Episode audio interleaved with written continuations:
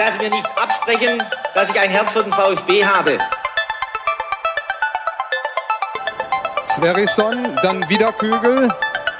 Gewinnt sein Dribbling gegen Burns und Guido Buchwald und der Ball ist im Tor. Nach 86 Minuten führt der VfB Stuttgart in Leverkusen mit 2 zu 1. Nach 1950, 52 und 84 gewinnt der VfB Stuttgart zum vierten Mal die Meisterschale.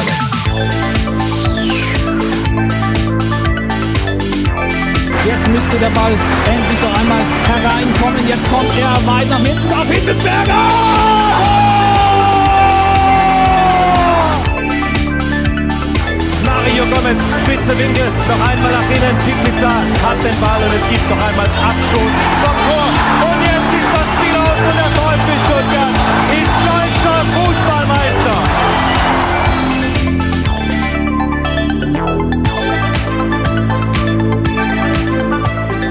Herzlich willkommen bei STR. Mein Name ist Ricky und mit mir in der Leitung der Sebastian. Schönen guten Nachmittag, Sebastian. Genau, Mahlzeit. Mahlzeit. So sieht's nämlich mal aus. Wir treffen uns hier wieder zum VfB STR Fanradio. Zum inzwischen, also live müsste es jetzt das dritte Mal sein, meine ich. Oder sogar, nee, das vierte Mal, oder? Holstein Kiel haben wir auch schon live gesendet. Boah, ich weiß es schon gar nicht mehr. Ich glaube, ja. das dritte Mal. Man hat sich mittlerweile schon dran gewöhnt. Muss Total. Sagen. Ja. Also so ein bisschen äh, Wolf Fuß und äh, wie heißt der andere verrückte Buschmann? so ein bisschen so wie die beiden fühlen wir uns inzwischen schon. Ähm, wir haben uns wieder die tollen Sprüche parat gelegt und hauen die nachher einfach raus. wie immer. Gut vorbereitet. Gut, Sebastian, ich habe vorhin auf Twitter geschrieben, so richtig äh, in Fahrt bin ich noch nicht. Irgendwie fühlt sich's heute bei mir zumindest anders an als bei den bisherigen Spielen. Vielleicht kann ich das Ganze auch noch ein bisschen unterfüttern. Also bislang war es bei mir so, dass ich wirklich vor jedem VfB-Spiel auch bei den Corona-Spielen leicht nervös wurde und mir gedacht habe, Mensch, wenn sie das heute vergeigen und die Saison abgebrochen wird, dann stehen wir da auf Platz drei, vielleicht sogar auf Platz vier und müssen noch mal ein Jahr in dieser zweiten Liga verbringen. Und heute fühlt sich wirklich so an wie vor dem Sommertest gegen Freiburg zum Beispiel. Also man ist gespannt, wie die Mannschaft sich präsentiert, aber wirklich nervös bin ich irgendwie nicht. Ist es jetzt ein gutes oder ein schlechtes Zeichen? Äh, das, das musst du, das musst du für dich entscheiden. Aber ich stelle auch fest, man hat sich, ich weiß nicht, ob an, ob es an den Geisterspielen liegt, äh, so emotional schon so ein bisschen distanziert. Ne? Also da kann der VfB vielleicht auch gar nicht unbedingt was für. Das ist so die die die ganz allgemeine Stimmung. Und jetzt auch gerade heute irgendwie, äh, ja, es ist ein ziemlich wichtiges Spiel. Aber wenn man jetzt sich überlegt, eigentlich wären wir jetzt ja schon äh, lange würden wir vorm Stadion stehen und da wäre die Anspannung natürlich viel viel größer. Ähm, aber so und vor allen Dingen immer dieses ständige Sonntagmittagsgespiele und so weiter weiter. Ja, es ist ähm, schwierig, sich da so äh, richtig ähm, reinzufuchsen, aber ich bin ziemlich überzeugt, dass das äh, ähm, sich geben wird, sobald der Ball dann mal rollt. Dann gibt es bestimmt was zum Bejubeln oder um sich aufzuregen. Hoffentlich. Das war ja eigentlich immer so. Also von daher gehe ich auch davon aus, dass es heute wieder so sein wird, dass spätestens mit Anpfiff die Anspannung bei mir steigen wird. Aber ähm, ja, wir müssen heute natürlich auch so ein bisschen über den Gegner sprechen, der uns, behaupte ich jetzt einfach mal, sehr wahrscheinlich vor größere Probleme stellen wird. Denn der VfB empfängt mal wieder eine Mannschaft, die über Willen und Mentalität kommt. Und ich habe mir im Vorfeld mal angeschaut, welche Mannschaften ich sonst noch so in dieser, in dieser Kategorie verorten würde, also in der zweiten Liga. Und kam da auf Wiesbaden, St. Pauli, Aue, Kiel, Fürth. Sandhausen, Regensburg würde ich auch in diese Kategorie mitstecken. Ähm, vielleicht auch Darmstadt, aber die lasse ich mal außen vor, weil die, glaube ich, äh, auch schon guten Fußball spielen können. Und eben Osnabrück. Und dann habe ich mal geschaut, bislang hätte der VfB gegen diese genannten Mannschaften jetzt 42 Punkte holen können in äh, der Saison. Was schätzt du denn, wie viele Punkte hat der VfB geholt gegen diese Mannschaften? Gefühlt viel zu wenig. Ähm, ist vielleicht die, die, die Hälfte. Nee, weniger als die Hälfte. 17 Punkte hat der VfB gegen diese genannten Mannschaften okay. von 42 möglichen geholt.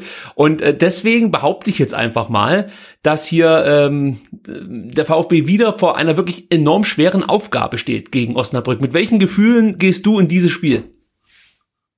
Äh, ich bin total ähm, positiv gestimmt. Heute platzt der Knoten und es gibt, äh, es gibt einen souveränen ähm, 3 zu 0 Heimsieg. Äh, wird das so souverän wie gegen Dresden und man langweilt sich mehr oder weniger zu Tode und ist froh, dass die Dresdner es nicht hinbekommen, den Tor, äh, den Ball irgendwie ins Tor zu schießen? Oder wird es eher so ein souveräner Auftritt wie zum Beispiel gegen Karlsruhe oder gegen Heidenheim?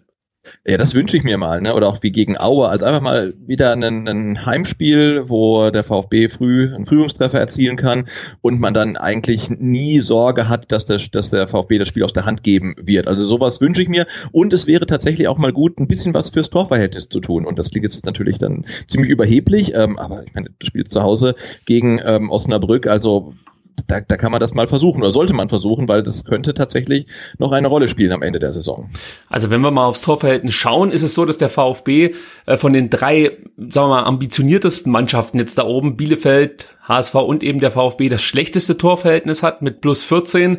Ähm, Heidenheim hat plus 9. Ich glaube, Darmstadt können wir rausrechnen, die haben auch nur plus 1, aber ich kann mir kaum vorstellen, dass Darmstadt jetzt nochmal den VfB angreifen kann. Die haben jetzt acht Punkte Rückstand auf Stuttgart ähm, ja, bei noch vier auszubleibenden Spielen glaube ich, dass der VfB von Darmstadt nicht mehr allzu viel zu befürchten hat. Gut, man hat noch einmal zum Ende hin dann das direkte Aufeinandertreffen, aber ja.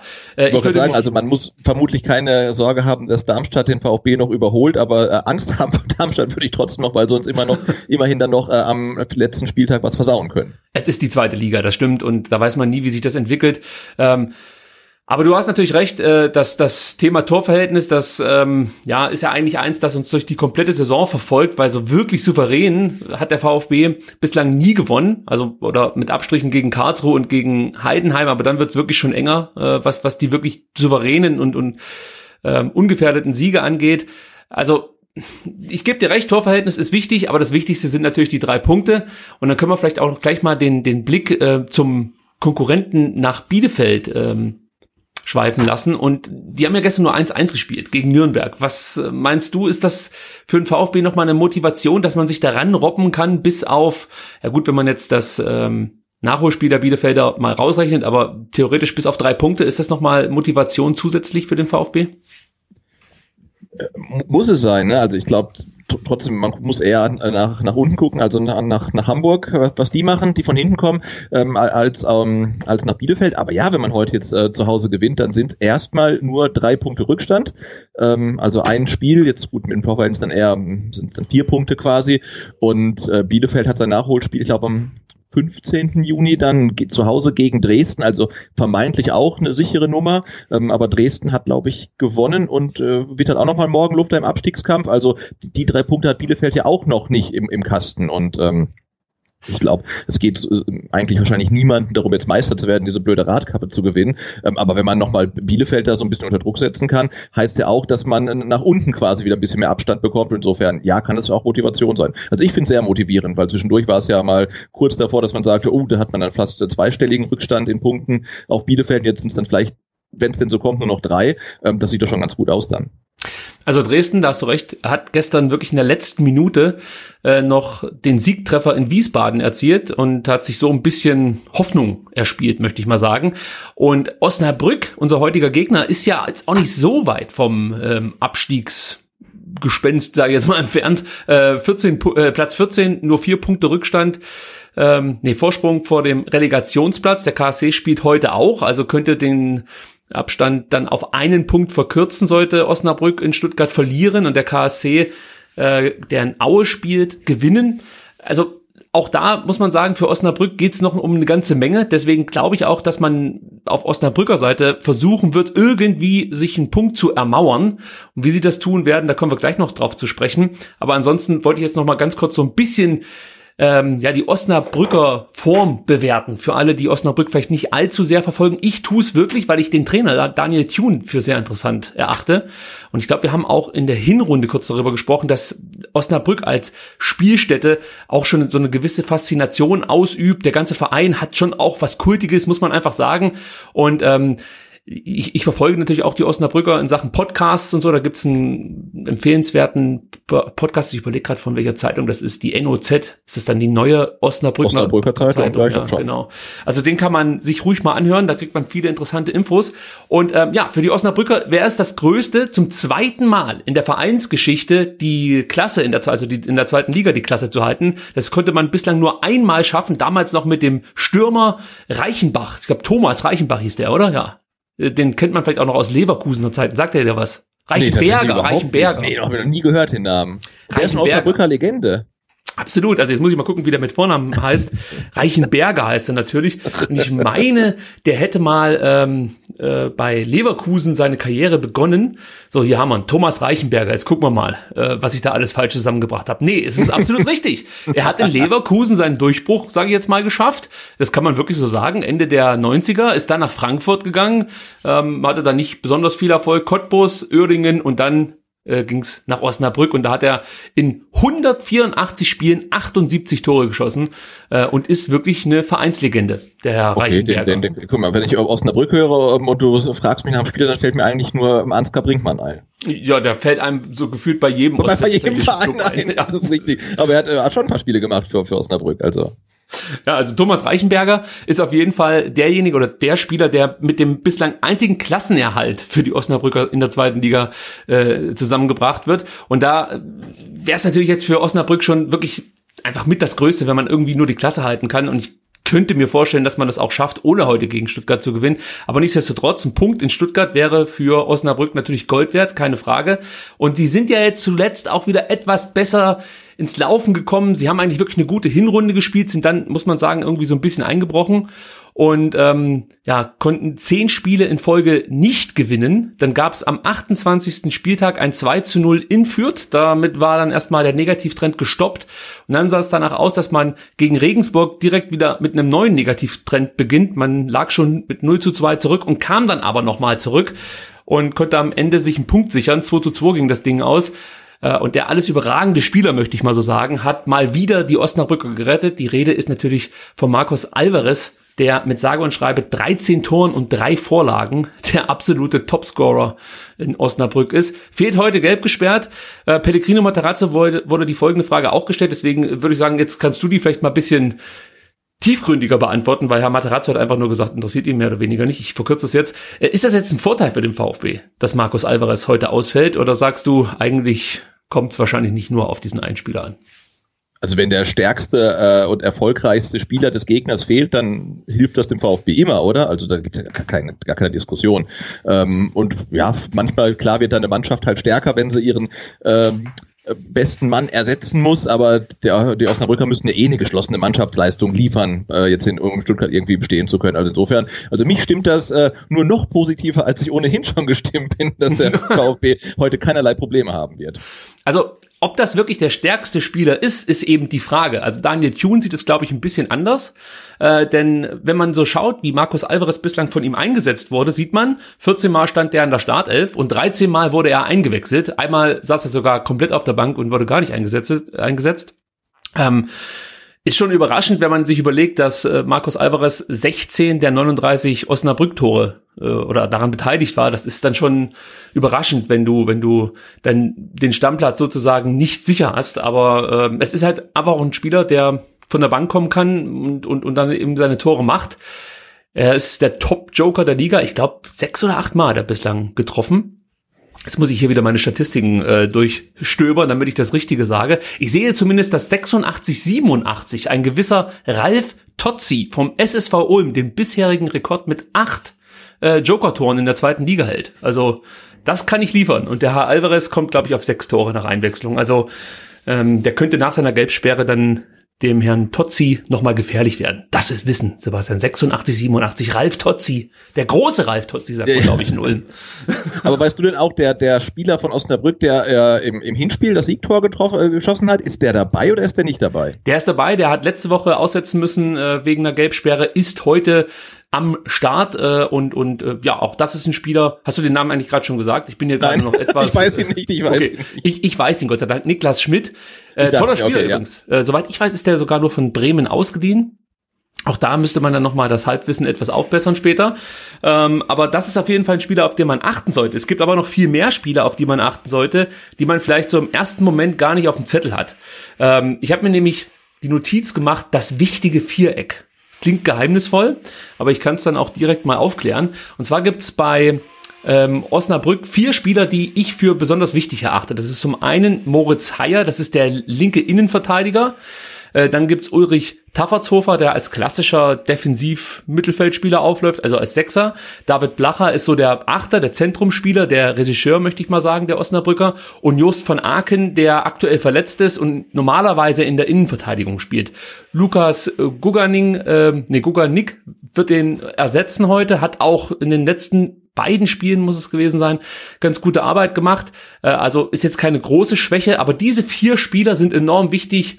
Zum einen für die Arbeit gegen den Ball, also sie verteidigen das sehr aggressiv, aber noch viel mehr, um dann schnell und zielstrebig nach vorne zu spielen. Unheimlich viele Ballkontakte, ähm, ja, spielen gute und viele Pässe vor allem. Also über diese vier Spieler läuft eigentlich immer dann, ich sag mal, der Gegenangriff der Osnabrücker. Und ich glaube, hier gilt es zum einen ähm, durch, durch Zweikampfstärke der Stuttgarter gleich mal dagegen zu halten und den Jungs jetzt nicht unbedingt Auftrieb zu geben, indem die äh, viele Zweikämpfe gewinnen, ähnlich wie zum Beispiel in Dresden. Da hat der VfB aus meiner Sicht viel zu viele Zweikämpfe verloren. Wenn es heute gegen Osnabrück verliert, kann das, äh, so geht, kann das nach hinten losgehen. Und auf der anderen Seite gilt es natürlich auch, sollte Osnabrück in Ballbesitz kommen, dass man dann gleich einen Placher, einen Taffertshofer äh, scharf anläuft und eben dann versucht, die Pässe zu verhindern, die langen Bälle zu verhindern. Das ähm, wird, denke ich mal, heute ein Schlüssel sein für den VfB Stuttgart, um siegreich aus diesem Spiel rauszugehen. Eine Info noch, Ulrich Taffertshofer wird heute mit einem mit einem, mit einer Maske spielen, weil er einen Anbruch hat des Nasenbeins. Das ist jetzt keine große Information, die ich normalerweise hier an den Start bringen würde. Aber, Sebastian, der Ulrich Taffertshofer wird zum zweiten Mal in der Saison mit dieser Maske spielen, denn in der Hinrunde äh, hatte er bereits einen Nasenbeinbruch. Jetzt hat er sich wieder angebrochen, das Nasenbein. Also, das ist sozusagen, ähm, ja, der Un Unglücksrabe der Osnabrücker. So möchte ich es mal ausdrücken. Ja, soll ich dir noch mehr über Osnabrück erzählen? Oder gerne, gerne. den VfB Also, sprechen? noch, noch bin ich echt äh, komplett optimistisch. Also das ist noch nichts, was mich ähm, so richtig ähm, aus der Fassung bringt.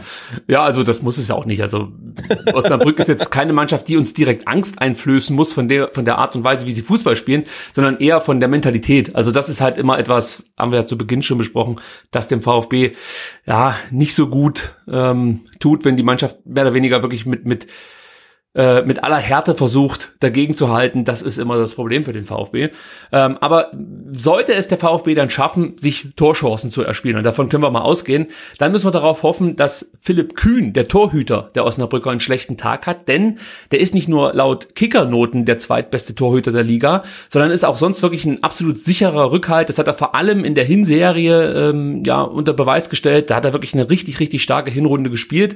Und zuletzt hatte er so, so, so ein kleines Tief, möchte ich mal sagen, und fand dann gegen Fürth wieder zurück in die Spur. Hat da wirklich eine Top-Leistung gezeigt beim von mir vorhin schon angesprochenen 2 zu 0 am 28. Spieltag und ist wirklich definitiv einer der absoluten Top-Torhüter der zweiten Liga, der aber so ein bisschen untergeht irgendwie. Also wenn man sich nicht intensiv mit dieser zweiten Liga beschäftigt, würde einem der Name Philipp Kühn wahrscheinlich noch nicht mal was sagen. Aber es ist auf jeden Fall ein sicherer Rückhalt und ähm, ja, also das wird schon keine leichte Aufgabe werden für den VfB, den zu überwinden. Ich bin sowieso gespannt, wie der VfB jetzt hier zu Werke gehen wird. Äh, ob man es wieder so macht, dass sich Hamadi Al-Gadoui äh, zwischen die äh, reinfallen lässt, also so als falsche Neun auflaufen wird. Äh, das wird, wird spannend zu beobachten sein. Äh, eine letzte Information noch zu Osnabrück und dann sprechen wir über den VfB. Ähm, und da muss ich nochmal deine Einschätzung äh, kurz abfragen. Osnabrück hat am Samstag, Sonntag und am Montag nicht trainiert, sprich trainingsfrei. Äh, ist das jetzt, ist das auch für einen VfB ein Vorteil, wenn eine Mannschaft da einfach mal so eine halbe Woche nicht trainiert vor so einem wichtigen Spiel? Oh, du, keine Ahnung. Also wieder die Belastungsstörung. Ich dachte mir auch dann irgendwie, jetzt haben wir so lange pausiert, äh, jetzt dann gab es ein paar Wochen Vollgas. Jetzt ist mal wieder Zeit ein bisschen für, für Regeneration. Also das wird dann äh, sicherlich der Daniel Thune äh, besser wissen als ihr, als wir. Und wenn er das für richtig hält, dann soll er es machen. Und ja, und wenn es jetzt keine gute Maßnahme war, dann finde ich es auch gut. nee, aber kann ich nichts zu sagen. Also klingt auf jeden Fall ein bisschen exotisch, halt irgendwie so viele Tage am Stück komplett frei zu geben, aber die werden schon wissen, was sie machen. Ja, davon ist auszugehen, denn ähm, bislang, das muss ich nochmal sagen, spielt Osnabrück wirklich eine gute Saison, war für mich eigentlich ein klarer Abstiegskandidat ähm, und ja, hat sich bislang gut geschlagen eigentlich. Äh, also das muss man denen schon hoch anrechnen, wie sie sich jetzt hier durch diese Liga, hm, ich sag jetzt mal despektierlich rumpeln. wir werden später natürlich noch mehr über Osnabrück sprechen, aber wollen auch so ein bisschen auf den VfB schauen. Ähm, in wenigen Minuten geht's ja schon los und ich möchte jetzt mal von dir erfahren, was so der aktuelle Stand der Mannschaft ist. Also Matarazzo sagte bei der Pressekonferenz, trotz der beiden Siege wissen wir, dass wir die Leistung gegen Dresden steigern können und wollen. Ähm, ja, wie siehst du es? Wo steht die Mannschaft aktuell? Von der Leistung her. Schwierig. Also gegen Dresden war es ja so, man hat halt so viel gemacht, wie man, wie man machen muss. Und wir hatten ja gesagt, also gerade nach dieser emotionalen Explosion, auch nach der guten Leistung äh, in der zweiten Halbzeit äh, gegen Hamburg, hatte man sich da ein bisschen mehr erwartet. Ähm, aber Vielleicht ist es auch so, dass sich jetzt ähm, ja die, die Mannschaft da jetzt auch oder das Materazzo seine Startelf findet, weil das hatten wir auch schon mal thematisiert, dass halt ständig irgendwie rumgetauscht wurde. Und jetzt haben wir ja heute äh, mit einer Ausnahme die gleiche Startelf wie gegen Dresden. Also eventuell kommt da jetzt so ein bisschen Kontinuität rein, aber diese Kontinuität hat natürlich dann nur auch einen Wert, wenn die Leistung heute ähm, besser ist. Aber zumindestens ähm, ja, scheint äh, Materazzo da seine, seine elf Favoriten gefunden zu haben. Er selber hat was Interessantes gesagt ähm, bei der Pressekonferenz, äh, was, was die Verunsicherung der Mannschaft be betrifft. Und ähm, ich würde sagen, ich spiele das jetzt mal kurz ein und wir reden dann noch ein paar Sätze über diese Aussage. Ich habe ähm, vor, glaube ich, ein, zwei Wochen gesagt, dass es ähm, äh, zu variierenden System ist immer wichtig, man braucht äh, spielintelligente Spieler, laufstarke Spieler und Spieler, die auch ein gewisse äh, Selbstbewusstsein äh, mitbringen. Und wenn eine Mannschaft äh, Sicherheit braucht, ähm, sicherlich sinnvoll, äh, so eine, ein System oder eine Grundordnung zu spielen, wo die Automatismen klarer sind, äh, die Abläufe klarer sind, äh, um der, die Spieler auch Sicherheit zu geben. Und ähm, wir sind wir sind am, am Machen, am Tun. Wir versuchen uns tagtäglich zu entwickeln. Ob wir das gleiche System spielen werden am, am Sonntag, werden wir sehen. Aber es ist, äh, es ist möglich, dass die Variationen nicht so groß werden, so wie so wie zuletzt. Also ihm geht es darum, dass die Mannschaft ein Stück weit verunsichert ist und er deswegen ein etwas einfacheres System spielen lässt, so möchte ich es mal sagen. Äh, und ähnliches hörte man ja auch am Ende von, von Tim Walter, dass, dass man die Mannschaft nicht so sehr überfordern sollte, sondern eher etwas einfacher spielen sollte. Deswegen vielleicht die Frage, wie, wie stressresistent ist diese junge Mannschaft? Also es ist ja schon merkwürdig, dass man erneut erstmal auf einfache Dinge setzen muss, damit man die Mannschaft nicht mit der Komplexität eines Systems, äh, das sich Matarazzo vielleicht sonst ausgedacht hätte, äh, überfordert. Ja, also mich lassen solche Aussagen immer so ein bisschen, bisschen sprachlos zurück, weil das ist ja irgendwie, jetzt sagt äh, Materazzo, dass man die Mannschaft nicht überfordern darf. Uh, unter Tim Walter war es auch so, erinnern uns damals an, an Hannes Wolf. Also irgendwie scheint es ja jeder Trainer zu schaffen, diese Mannschaft zu überfordern. Und es ist nicht immer nur, sind ja nicht nur junge Spieler, sondern es sind auch alte Spieler, die dann vielleicht nicht überfordert sind, aber dann vielleicht keinen, keinen, keinen Bock drauf haben. Und ich würde es ja verstehen, wenn jetzt ein neuer Trainer kommt und man merkt halt nach seinen zwei, drei, vier ersten Spielen, uh, der lässt so kompliziert spielen und wechselt während der 90 Minuten irgendwie fünfmal die ähm, äh, Taktik und die, die Formation auf dem Platz, das kriegen die Spieler nicht hin, aber er ist ja nicht erst seit gestern da und jetzt dann solche Aussagen fünf Spieltage vor Ende der Saison, ähm, finde find ich echt schwierig. Also warum, warum soll denn die Mannschaft verunsichert sein? Also sie hat jetzt zweimal in Folge gewonnen, ist Tabellenzweiter mit ein bisschen ähm, ähm Abstand schon auf den HSV. Warum soll die Mannschaft verunsichert sein? Das äh, geht mir nicht so ganz in den Kopf. Ja, das ist auch etwas, was, was mir so ein bisschen Sorge bereitet, vor allem weil es Materazzo dann auch auf der Pressekonferenz nochmal so deutlich erwähnt. Also entweder hat er sich ja einfach nur ungeschickt ausgedrückt und wollte gar nicht so viel preisgeben, wie er letzten Endes getan hat. Das ist äh, vielleicht auch anzunehmen. Oder auf der anderen Seite könnte es nochmal ein Zeichen in Richtung Mannschaft gewesen sein. Also wir versuchen auch für euch alles möglich zu machen, damit es euch vielleicht leichter fällt, dann ähm, die Gegner zu knacken. Ich fand ja auch diesen Schachzug, möchte ich mal sagen, Hamadi al zwischen die Linien zu ziehen, also als falsche Neun aufzustellen, gar nicht so blöd, weil du wahrscheinlich zunächst da, damit auch wieder Räume schaffst. Also sprich, zum Beispiel gegen Dresden hat es dazu geführt, dass die Innenverteidiger ein bisschen höher standen, standen zumindestens einer. Und dann konntest du vielleicht mit schnellen Tempoangriffen in die, in die in den 16er kommen und hattest etwas mehr Platz als äh, in den Spielen zuvor. Ähm, aber natürlich wird sich irgendwann auch der Gegner darauf eingestellt haben und wird wissen, wie man damit umzugehen hat. Und ich behaupte jetzt einfach mal, heute kommt es dann wirklich mal ähm, enorm auf die Außenspieler an. Die müssen die müssen irgendwie bis zur Grundlinie runterkommen. Das ist halt immer das, was, was ich, glaube ich, bei jedem Spiel sage, aber das wird heute noch wichtiger sein, weil sie, äh, also die, die, die Osnabrücker im Zentrum gut stehen werden. Deswegen gehe ich davon aus, dass es wirklich wichtig ist, bis zur Grundlinie runterzukommen und dann vielleicht gar nicht so sehr mit hohen Bällen zu agieren, sondern ähnlich wie man es ähm, gegen Dresden auch manchmal gesehen hat, dann mit flachen Bällen ruhig mal was zu probieren. Natürlich, wenn dann Clinton Mohler die Möglichkeit hat, wieder so eine Flanke zu schlagen wie vor dem 1 zu 0 oder auch äh, Gonzalo Castro vor dem 2 zu 0 in Dresden, dann können sie das auch machen. Aber ich glaube, dass man in Sachen Kopfballduelle ja, äh, Probleme haben wird mit nur einem hohen Spieler, also mit einem großen Spieler, Hamadi Al-Gadoui. Wobei, ich sehe gerade, Sebastian, das sollte uns Mut geben, eine Schwachstelle der Osnabrücker ist tatsächlich die äh, Verteidigung von, von hohen Bällen. Also vielleicht ist das dann doch eine Möglichkeit, mit vielen, mit vielen Flanken zu äh, Chancen zu kommen. Aber wir lassen uns überraschen. Es geht nämlich jetzt dann auch schon los, Sebastian. Und das ist ja fast immer die spannendste Phase für uns beide. Ja. Wo sind wir jetzt zeitlich? Wir müssen uns schon mal annähern für alle Genau, Zuhörer. wobei bei mir auch noch eine, eine von zwei Mannschaften fehlt. Ja, das ist bei mir auch so. Also da sind wir uns da schon mal sehr ähnlich. Jetzt gab es den Umschnitt zu Klaus Vogt bei mir gerade. Ja, ich glaube, du bist vielleicht ein ganz bisschen hinten dran, aber ähm, also jetzt bin ich ja noch optimistischer, wenn Klaus Vogt auch da ist, dann, Ja, dann kann ja eigentlich gar nichts mehr schiefgehen. Ja, Und steht, steht, steht in der Cannstatter Kurve, ne? Also letztes Mal warst du noch gegen Hamburg, glaube ich, auf der Haupttribüne. also das ist natürlich wieder eine tolle Geste jetzt hier, dass sich äh, Klaus Vogt tatsächlich in die Cannstatter Kurve heute stellt. Also großartig. Da muss ich wirklich sagen, da kriege ich fast schon Gänsehaut, wenn ich das sehe. Äh, toll. Also da freue ich mich sehr. Jetzt sehen wir da in die Tune. Also wenn du jetzt wieder weit voraus sein solltest, sage ich jetzt mal, dann ähm, müssen wir da nochmal nachjustieren. Aber ansonsten sehen wir jetzt hier nochmal die Aufstellung. Und du hast es schon gesagt, es gibt eine Änderung. Marc-Oliver Kempf rotiert, möchte ich mal wohlwollend sagen, wieder raus. Und Holger Bartstuber kommt rein. Ähm, Marcin Kaminski bleibt weiterhin ja der Stamminnenverteidiger. Was sagst du dazu? Also mich hat jetzt ähm, Kaminski nach ähm, seiner Verletzungspause jetzt noch nicht wirklich überzeugt. Er hatte in den ersten beiden Spielen hat er einfach Fehler drin gehabt. Gegen Dresden war das jetzt ganz okay. Ähm, ja, aber Marc Oliver Kempf ist, ist nun mal der Kapitän und ja, der wird sich jetzt auch mal so langsam Gedanken machen müssen, ne? weil ähm, jetzt gibt's ja keinen Grund eigentlich, ihn rauszulassen, es sei denn, seine Leistung hat nicht gepasst. Ich fand jetzt gegen Dresden nicht, nicht schlecht. Ähm, also das hat mich ein bisschen verwundert. Ich hätte da, wir haben es ja letzte Folge gesagt, äh, äh, vermutlich anders aufgestellt.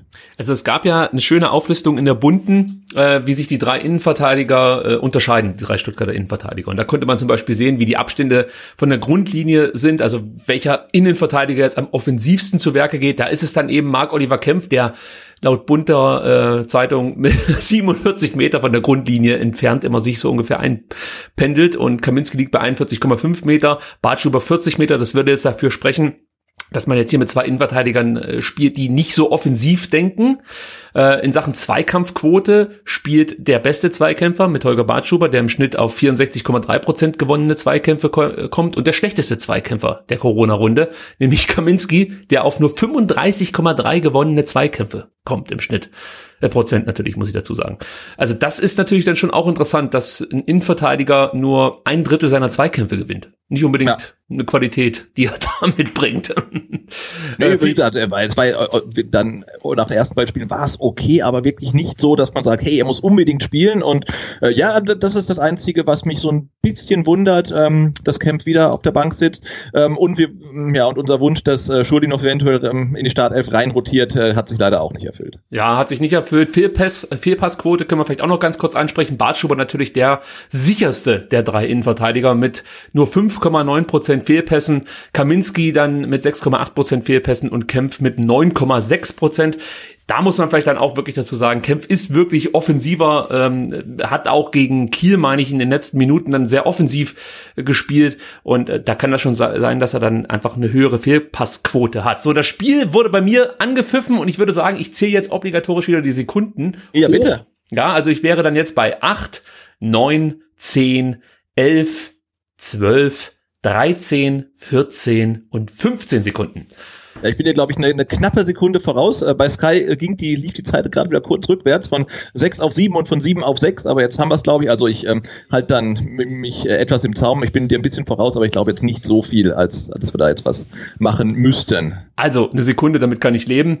Und äh, alles andere, dann müssen wir halt nochmal nachjustieren. Wir kennen das ja schon aus den zurückliegenden Fanradio-Folgen.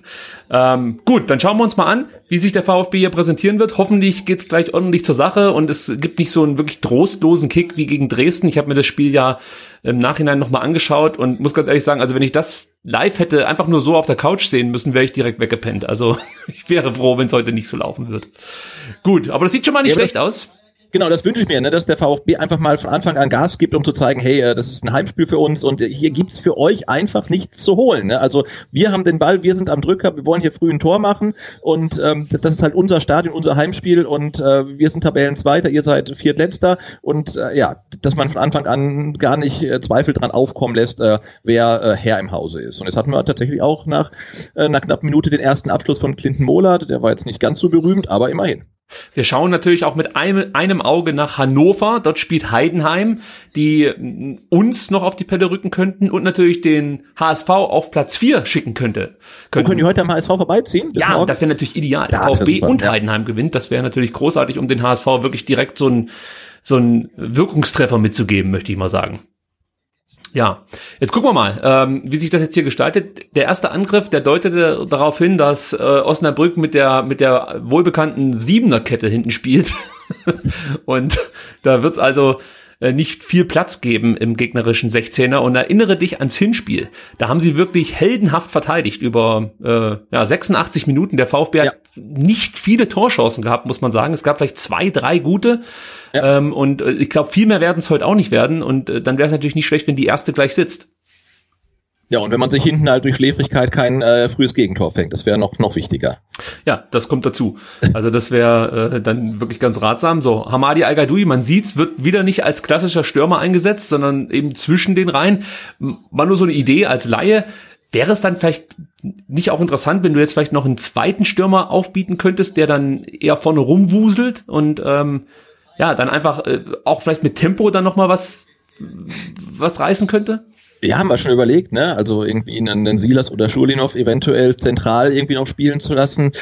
Ja, also mir, mir kommt es halt auch immer nicht so offensiv vor, wie es eventuell sein könnte, müsste. Ähm, aber jetzt warten wir mal ab, wie sich das entwickelt. Aber klar, so ein bisschen mehr ähm, Offensivpower vorne drin wäre wär schon schön. Aber äh, ja, mal gucken, was al da vorne als äh, einsame Spitze dann irgendwie ähm, hinbekommt. Ja, vielleicht fehlt auch ein bisschen der Mut, denn immer wenn der VfB sehr offensiv zu Werke ging, dann war es mit der Restverteidigung nicht besonders prall und man hat sich dann gleich die Tore gefangen. So, jetzt äh, Osnabrück versucht zum ersten Mal schnell. Endo setzt gleich mal ein Zeichen, gefällt mir sehr gut, wie der hier ja, zu Werke geht. Sollte keine gelbe Karte bekommen, denn er ist neben Stenzel der Spieler, der ähm, bei einer weiteren gelben Karte ein Spiel aussetzen müsste. Aber das war, glaube ich, auch nicht mal ein Foul. Ich bin, nee, der ist ja zuerst am Ball, also. Ja, hier spielt er am Ball. Das zweite müsste man nochmal einblenden, denn der geht gleich nochmal richtig ran. Nee, das sehen wir nicht mehr. Naja, gut. Nee, aber ich glaube, er hat echt das erste, den ersten Zweikampf abgepfiffen und es war, äh, ja, kein Foul. Also jetzt keine grobe Fehlentscheidung, aber Endo sieht auch kein Gelb, aber es war schlichtweg kein Foul. So, jetzt kommt Niklas Schmidt. Das war der Herr, der äh, ein richtig tolles Spiel im ersten Aufeinandertreffen zwischen Osnabrück und Stuttgart gemacht hat. Damals aber noch wirklich blond war, also richtig. Stimmt, ich wollte gerade sagen, ja. Äh, hat sich da wieder dann jetzt äh, auf die Naturhaarfarbe besinnt. Das gefällt mir natürlich. Ja, so. Aber das äh, hatte jetzt keine Auswirkungen, Gott sei Dank. Das wäre ja auch so eine typische Geschichte gewesen beim VfB, dass man hier unberechtigt äh, einen Freistoß kassiert, der dann direkt zum ersten Tor führt für die Gäste. Aber man konnte sich äh, dem bislang entziehen und sie versuchen es einfach mal mit jo. äh, einem Distanzschuss. Wir haben gesehen, Kommando Kanschat wieder mit einer klaren Botschaft, ich glaube mit der gleichen wie im Spiel gegen den HSV.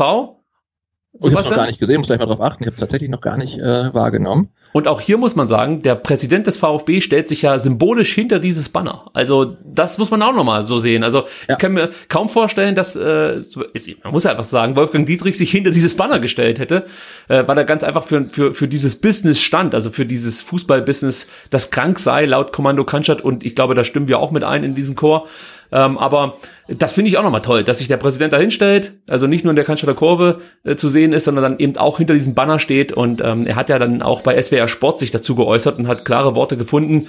Ähm, wir haben ja darüber in der letzten STR-Folge gesprochen. So, Mangala, der könnte mal schießen, ja. macht das auch und das war gar nicht so verkehrt, würde ich sagen. Ja, und ich frage mich ja immer, warum wird so wenig geschossen? Ne? Also ein Mangala, ein Castro, die können doch aus der Distanz, das waren jetzt wahrscheinlich 20 oder sogar ein paar mehr Meter, die, die können's ja. Ne? Und der, der Abschluss war jetzt echt nicht so schlecht, also wahrscheinlich äh, wäre der, wär der Keeper dran gewesen, wenn er aufs Tor gekommen wäre, aber er war jetzt auch, ja, also das, das fand ich jetzt vielversprechend. Ne? Hat er einen guten Antritt, lässt zwei Leute stehen, schließt dann ab, also das kann man mal so machen. Also es ist ein Problem, dass dem VfB wirklich, ähm, oder dass dem VfB wirklich schon länger jetzt begleitet, dass man äh, ja einfach zu wenig auch außerhalb des 16ers den Abschluss sucht. Natürlich hängt das auch damit zusammen, dass Daniel Didavi nicht dabei ist und, und ja, er vielleicht dann noch jemand ist, der eher einen schönen Kunstschuss auspacken kann, möchte ich mal so sagen. Aber ein Castro kann das sicherlich auch. Ein Mangala hat, ja, der hat schon ein paar Defizite in Sachen äh, Abschluss. Also das muss man leider so sagen. Aber ein Stenzel könnte es zum Beispiel, der jetzt am Ball ist und es mit einer Flanke Ecke, versucht. Ja, es gibt die Ecke. Äh, vielleicht zu Daniel Didavi noch, Sebastian, eine Einschätzung. Der fehlt heute, wenig überraschend. Ähm, Knieprellung hat äh, jetzt diese Woche wieder nicht voll mittrainieren können. Ähm, das Knie wurde punktuiert, hat man gehört. Also das könnte vielleicht auch noch ein bisschen sich hinziehen. Äh, wie, wie, wie wichtig ist Daniel Didavi oder wie sehr setzt das dem VfB zu, dass er jetzt fehlt? Ich kann, das kann ich echt schlecht einschätzen, aber na, natürlich, ähm, je mehr äh, Punkte jetzt der VfB in den Didavi-freien Spielen holt, desto weniger fehlt er, also auch im, im, im Hinterkopf von Trainer und Mannschaft. Ne? Also ähm, aktuell finde ich, ähm, so auf letzten beiden Spiele betrachtet, äh, fehlt er jetzt nicht allzu sehr, weil ja. ähm, Mangala und Endo halt diese Schaltstelle da im, im Mittelfeld relativ gut besetzen, finde ich. Also das ich fand jetzt nicht, dass ähm, so ein Didavi-Element jetzt ähm, sehr auffällig ist, dass es fehlt. Und ich fand das okay, wie die zwei das da gelöst haben. Geht mir übrigens ähnlich. Während Osnabrück jetzt zum ersten Mal zum Konter ansetzt, und da müssen wir wirklich aufpassen, weil äh, die Osnabrücker natürlich genau auf diese Chancen lauern, äh, aber hier jetzt sich dann mh, ja immer in eine Ecke herausspielen. Schmidt war es mit dem Abschluss. Ist wahrscheinlich auf dem Platz jetzt für mich mit der beste Spieler neben David Blacher, der äh, von Wien Wiesbaden vor einiger Zeit nach Osnabrück wechselte und eigentlich ja gar nicht so auf dem Zettel stand, möchte ich mal behaupten, von, von vielen Spielern, aber sich wirklich gut entwickelt hat. Also das muss man einfach mal sagen. Äh, da sehen wir Lukas Guganing, der äh, Guganik, der einen guten Kopfball vorzuweisen hat. Also auch da sollte der VfB aufpassen. Der Stenzel hat da gleich zwei Gegenspieler, das gefällt mir nicht so gut, aber kommt dann doch an den Ball. Also die Zuordnung fand ich gerade interessant, möchte ich ja, sagen. Genau, und Pascal Stenzel scheint sich im Gegensatz zu Daniel Davi relativ schnell erholt zu haben von seiner Blessur, die er hatte. Ne? Da hat man jetzt ja gar, gar nichts mehr gehört, wird ja auch, uh, auch gar nichts angesagt. Äh, Clinton Moller äh, tunnelt sich selbst äh, im eigenen 5-Meter-Raum. Das war ein bisschen kritisch. Ja, also äh, der VfB hat das eigentlich in den ersten fünf Minuten ganz okay gemacht, möchte ich mal so sagen, aber Osnabrück versteckt sich hier keineswegs und hat auch gleich die erste gefährliche Chance, die beste Chance im Spiel, möchte ich fast schon sagen. Und es war wieder Niklas Schmidt. Also ja. das ist einer der Spieler, den geht es heute wirklich zu beobachten und natürlich dann irgendwie aus, aus dem Spiel rauszunehmen. Ja, weil da hat, äh, ich weiß nicht, der Sechser von Osnabrück äh, auf dem linken Flügel Moritz super viel, super viel Zeit für eine Flanke und findet dann Schmidt und der köpft jetzt gar nicht so ungefährlich ähm, aufs Tor von Kobel zum Glück einen Meter vorbei, aber das war ein, ein guter Angriff, aber ja, vorher schon, ne, der hat ja so viel Zeit da, die, die Flanke reinzubringen. Ja, Moritz Heyer ist einer der äh, Spieler, die ich vorhin angesprochen habe, beim wichtigen Viereck. Äh, der wurde heute von, vom Trainer von der linken auf die rechte Seite gezogen. Das ist interessant, ob das äh, nee, Quatsch, der spielt über die linke Seite. Das ist hier nur ja, bei meiner, ja, ja, ja, ja, alles gut. äh, ich habe nur gerade auf meiner Grafik geschaut, also auf der Kicker-Grafik, da wird dann nämlich als rechter Innenverteidiger angezeigt. Äh, vielleicht kann man das dann auch mal ändern. gut, jetzt kommt der VfB wieder über äh, Philipp Förster, der sich, glaube ich, in den letzten Spielen, ähm, sag mal so, was, was den Einsatzwillen angeht, schon gut präsentiert hat, aber ähm, ja, der Rest, der wichtig ist, um so ein Fußballspiel zu gewinnen, der lässt zu wünschen übrig. Die Pässe sind nicht so gut, die Abschlussstärke fehlt ihm auch. Also auch das ist ein Spieler, da fragt man sich, wie er es immer wieder in die Startelf schafft. Ist es nur die Mentalität, die er mitbringt?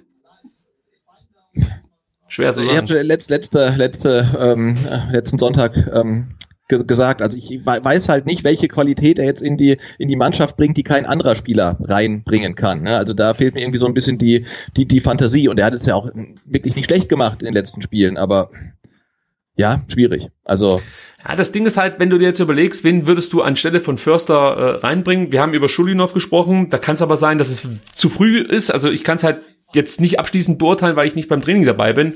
Aber das wäre halt so der erste Spieler, der mir ein, einfallen würde, den ich einsetzen würde. Ich glaube nicht, dass man auf Philipp Clement noch groß setzt. Also zum jetzigen Zeitpunkt hat er, glaube ich, äh, genügend Chancen bekommen und konnte eigentlich wirklich nie beweisen, dass er unbedingt in die Startelf gehört. Selbst wenn er eingewechselt wurde, strahlte er nicht so viel Gefahr aus. Da war das Spiel gegen Dresden äh, eher die Ausnahme, als er ja mit seinem ja, Gewaltschuss, möchte ich mal sagen, mit seiner Direktabnahme eigentlich das 2 zu 0 mit einleitete. Und dann wird es eigentlich wirklich schon dünn für Konkurrenten ähm, in Sachen ja, Philipp Förster Position. Also ja, genau, das ist halt vielleicht ein grundsätzliches Problem, dass man an der Stelle des Kaders oder auf der Position nicht so stark aufgestellt ist in der Tiefe, äh, wie, wie, man, wie man das gerne hätte. Ähm, ja, was natürlich auch daran liegt, dass ähm, Philipp Clement halt so die Erwartung, die man ihn gesetzt hatte, leider nicht äh, erfüllen kann. Ja, jetzt mal eine Flanke. Nico Gonzalez ist in aussichtsheiser ah, Position zum Kopfball. Der Stürmer voll gepfiffen, ich habe es nicht gesehen. Also der war, stand schon sehr hoch in der Luft, hat er sich da aufgestützt. Ach, der hat, der hat die neuen der Springfedern in den Schuhen. Nö, so. nee, war gar nichts. Nö, das war okay. Ah, warum zieht El Gadoui da nicht durch? Ja, also da würde ich auch sagen, hätte Al Gadoui ruhig mal äh, versuchen können, irgendwie in den, in den Ball zu fliegen, aber ja, ich glaube, das ist so, er macht genau in dem Moment den Schritt, wo er eigentlich dann zum Schuss ausholen sollte. Ja, ja, ist schwierig. Ja. Also der kommt da vermutlich auch, egal was er macht, kommt er nicht mehr dran. Ähm, aber ja, erste Halbchance für den VfB. Flanke von rechts, äh, ja, auf den zweiten Pfosten. Gonzales äh, steigt da wirklich hoch in die Luft und legt ihn irgendwie so am Keeper vorbei. Ähm, und al kommt dann aber leider nicht mehr ähm, an, den, an den Ball. Aber das sah jetzt ja schon ganz vielversprechend aus. Also Kopfballduelle, das haben wir ja vorhin angesprochen. Ich meinte, dass man damit nicht allzu viel Erfolg haben wird. Dann habe ich aber festgestellt, Moment mal, die äh, Osnabrücker sind anfällig bei hohen Bällen. Jetzt gucke ich mal, was es sonst noch so für Pro oder für Schwachstellen gibt in, im Osnabrücker Spiel. Vielleicht können wir da noch äh, das ein oder andere ähm, rausfinden. Also das eine ist, wie gesagt, Kopfballduelle, das ist nicht unbedingt ihre Stärke. Das andere ist zum Beispiel das Verteidigen von, von Distanzschüssen. Da sind sie auch nicht so besonders gut. Oh, jetzt müssen wir aufpassen. Ah, hat Stenzel gut verteidigt. Ähm, aber auch das haben wir heute schon gesehen. Ähm, den Distanzschussversuch. Vielleicht sollte man sich darauf heute auch nochmal ähm, besinnen und das häufiger anwenden. Also da scheint es Probleme zu geben. Und ähm, ja gut, das ist dann natürlich noch eine weitere Schwachstelle, da haben wir wenig Einfluss drauf. Äh, die Osnabrücker sind eine Mannschaft, die enorm viele individuelle Fehler begeht in, in einem Spiel. Ich glaube, da sollten wir uns so ein bisschen äh, auf uns selber konzentrieren beim VfB. Ja, Und dann noch eine Schwachstelle, das Verteidigen von Kontern. Aber auch da könnte ich mir vorstellen, dass der VfB nicht allzu viele Möglichkeiten bekommen wird. Äh, ja, also wir müssen uns auf die Luftzweikämpfe beschränken aktuell. Vielleicht finde ich später noch was raus, Sebastian. Mhm. Ja, aber so ein individueller Fehler vom Gegner, da wäre ich auch voll dafür. Also jetzt, jetzt vielleicht auch mal. Übrigens, kaum hat der VfB seine erste Torchance, kommen bei mir auch schon die Mäusedamen raus. Ähm, treue STR-Hörer werden es wissen. In unserer Familie gab es drei, äh, vier Renn Rennmäuse in der Winterpause, die es alle nicht, ich sag mal, nicht in den erweiterten Kader geschafft haben. Und wir haben jetzt zwei Mädchen uns zugelegt, die sehr untriebig sind, un umtriebig sind, sorry, und ähm, mir die ein oder andere Schna schlaflose Nacht bereitet haben. Äh, und die sind jetzt wieder erwacht. Also vielleicht hört man sie dann auch gleich, wenn sie in ihrem Holzlaufrad wieder alles geben. Gestern Nacht dachte ich plötzlich, irgendjemand hätte eine Nähmaschine an bei uns in der Wohnung, aber es waren die Rennmäuse im Laufrad. Mal gucken, ob wir diese Geräuschkulisse euch heute noch bieten können. Die müssten übrigens jetzt hier ins Podcastzimmer, weil man wirklich nicht mehr schlafen konnte im ähm, Kinderzimmer meiner Tochter. Die waren so laut nachts und haben da Tunnel gegraben, das ist unglaublich gewesen. ja, und Olaf maunzt auch schon wieder vor der Tür. Ich würde sagen, und Olaf ist damit einverstanden. Ja, also er ist sehr interessiert. äh, äh, guckt sich das immer an, springt dann auf den Käfig der Mäuse und äh, guckt dann von oben drauf, aber bislang lässt er sie in Ruhe. So, der VfB jetzt wieder, da sollten wir uns vielleicht mehr drauf konzentrieren als auf meine Haustiere. Ähm, wobei Philipp Förster hier mit seinem Bart. Also, Junge, Junge, Junge. Also, dass der noch zu Hause wohnen muss, das wundert mich jetzt nicht. Also, weiß nicht, ob ich da freiwillig mit jemandem zusammenziehe, der mit so einer, mit so einem Pornobalken da durch die Gegend rennt. Ähm, ja, schon, schon, schon ganz, ganz schwierig. Ne? Aber äh, ja, das, der, der, der Angriff verpuffte da jetzt zwar, aber wieder eingeleitet von, von Endo. Also wenn der dann sich mal ganz mit da vorne schiebt und damit hat er meistens eigentlich ähm, oder hat oft gute Ideen. Also da, da hoffe ich ein bisschen mehr drauf. Also, äh, 15 Minuten gespielt, äh, bislang eigentlich ausgeglichenes Spiel. Osnabrück, der VfB, beide mit einer soliden Torchance, so möchte, möchte ich es mal sagen. Es gab noch keine großen Fehler. Ähm, wir können mal auf die Statistiken schauen, ähm, ob es da irgendwas gibt, was wir erwähnen sollten. Also der VfB natürlich mit deutlich mehr Ballbesitz als Osnabrück, 66 Prozent, das war zu erwarten. Viele Pässe werden gespielt vom VfB, die auch ankommen. Bislang Passquote liegt bei 89 Prozent, das lässt sich sehen. Und auch die langen Bälle kommen beim VfB bislang an. 80 Prozent der langgeschlagenen Bälle ähm, erreichen einen Mitspieler. Zehn wurden geschlagen, acht kamen an. Äh, Flanken, ja, da hält sich der VfB noch zurück. Vier bislang, eine kam an. Auch das ist, ja, ausbaufähig, beziehungsweise, ja, können wir, glaube ich, vernachlässigen aktuell. Und eine Statistik, die uns ja in den letzten Spielen immer wieder zu schaffen machte, war ähm, die Zweikampfstatistik, auf die wir ja sonst gar nicht so sehr achten. Aber ähm, ja, es gab da gegen Hamburg und auch wirklich gegen Dresden dann eklatant große Probleme beim VfB. Es wurden viele Zweikämpfe verloren. Und auch heute ist es so, dass Osnabrück bislang mehr Zweikämpfe gewonnen hat, nämlich neun, der VfB nur sechs. Dafür liegt man in Sachen Luftzweikampf vorne. Vier Luftzweikämpfe hat der VfB gewonnen, zwei Osnabrück. Ja, wir werden das weiter beobachten. Ja, aber die Statistiken entsprechen jetzt ungefähr das dem, was man auch auf dem, auf dem Bildschirm sieht. Ne? Ist, ja, ja. VfB hat mehr vom Spiel, es ist aber nach wie vor ja noch sehr, sehr äh, ausgeglichen. Das sehe ich auch so. Also ja, bislang macht sich hier natürlich die Dominanz des VfB bemerkbar. Ähm, Osnabrück überlässt den Stuttgarter den Ball, wartet auf diesen einen Umschaltmoment, den es eben jetzt wieder mal gibt. Äh, und es ist wieder der von mir vorhin schon thematisierte ähm, Moritz Heyer, der sich da immer wieder gekonnt nach vorne versucht mit einzusetzen und äh, dann mit Flanken gefährlich zu werden. Von dem Sturm spielt übrigens ähm, Etienne Eminido.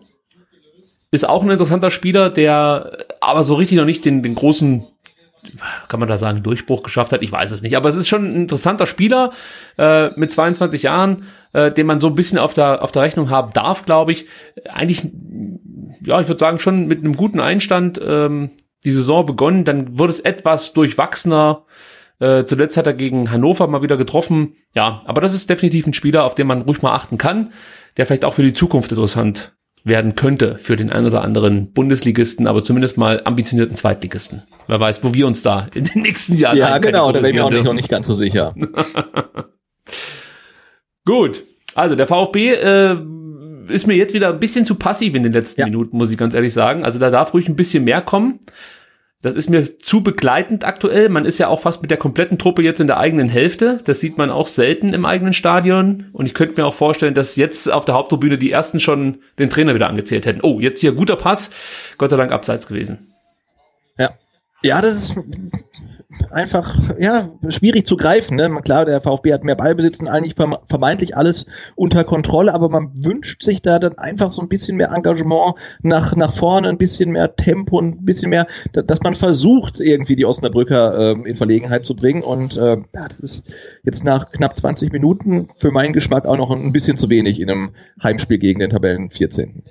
Ja, ich habe ja gelernt, äh, etwas geduldiger zu sein. Also natürlich äh, äh, haben wir das in den in den ersten Fanradiospielen, so möchte ich es mal ausdrücken, äh, auch schon mehrfach kritisiert, dass der VfB da nicht zielstrebig genug ist und dann so nach eben 15 Minuten anfängt, so einen Verwaltungsfußball zu spielen, obwohl man sich vielleicht noch gar nicht so viel erarbeitet hat, mit Ausnahme gegen äh, Dresden. Da lief es natürlich dann ganz gut mit dem Tor in der 18. Minute, aber ansonsten hat man eigentlich immer ganz gut begonnen und hat dann relativ stark nachgelassen. Und auch hier deutet sich das so wieder ein Stück weit an. Aber wie gesagt, ich, ich, ich bin ja wohlwollend und denke mir so, okay, äh, vielleicht haben sie daraus gelernt und schaffen es heute mal über komplett 90 Minuten äh, solide aufzutreten, irgendwann Tor zu schießen äh, und am Ende sich dann für eine engagierte Leistung äh, zu belohnen. Das wäre natürlich wünschenswert. Gregor Kobel jetzt am Ball. Um den gibt's ja immer mehr Gerüchte, wie es weitergehen wird, ob er beim VfB bleibt oder nicht. Auch darüber haben wir in der letzten ST-Ausgabe gesprochen. Jetzt äh, wurde mir nach der Ausgabe ähm, was gesteckt. aber da weiß ich nicht 100% ob es stimmt, aber ich erzähle es trotzdem einfach mal. Und zwar äh, wurde mir gesagt, ich solle mir nicht allzu große Hoffnung machen, äh, dass Gregor Kobel in Stuttgart bleibt. Also das ist jetzt keine interne Quelle oder so, sondern jemand, der sich ähm, der wohl da irgendwie jemanden kennt. Du kennst das ja. Also ihr werdet das ja auch beim Vertikalpass schon häufiger erlebt haben, dass irgendjemand euch kontaktiert und ähm, sagt, er kenne den und den und ähm, kann euch erklären, dass der und der entweder zum VfB kommt oder geht oder was auch immer. Und so war es bei mir jetzt auch. Also nehmt diese Information und macht damit, was ihr wollt.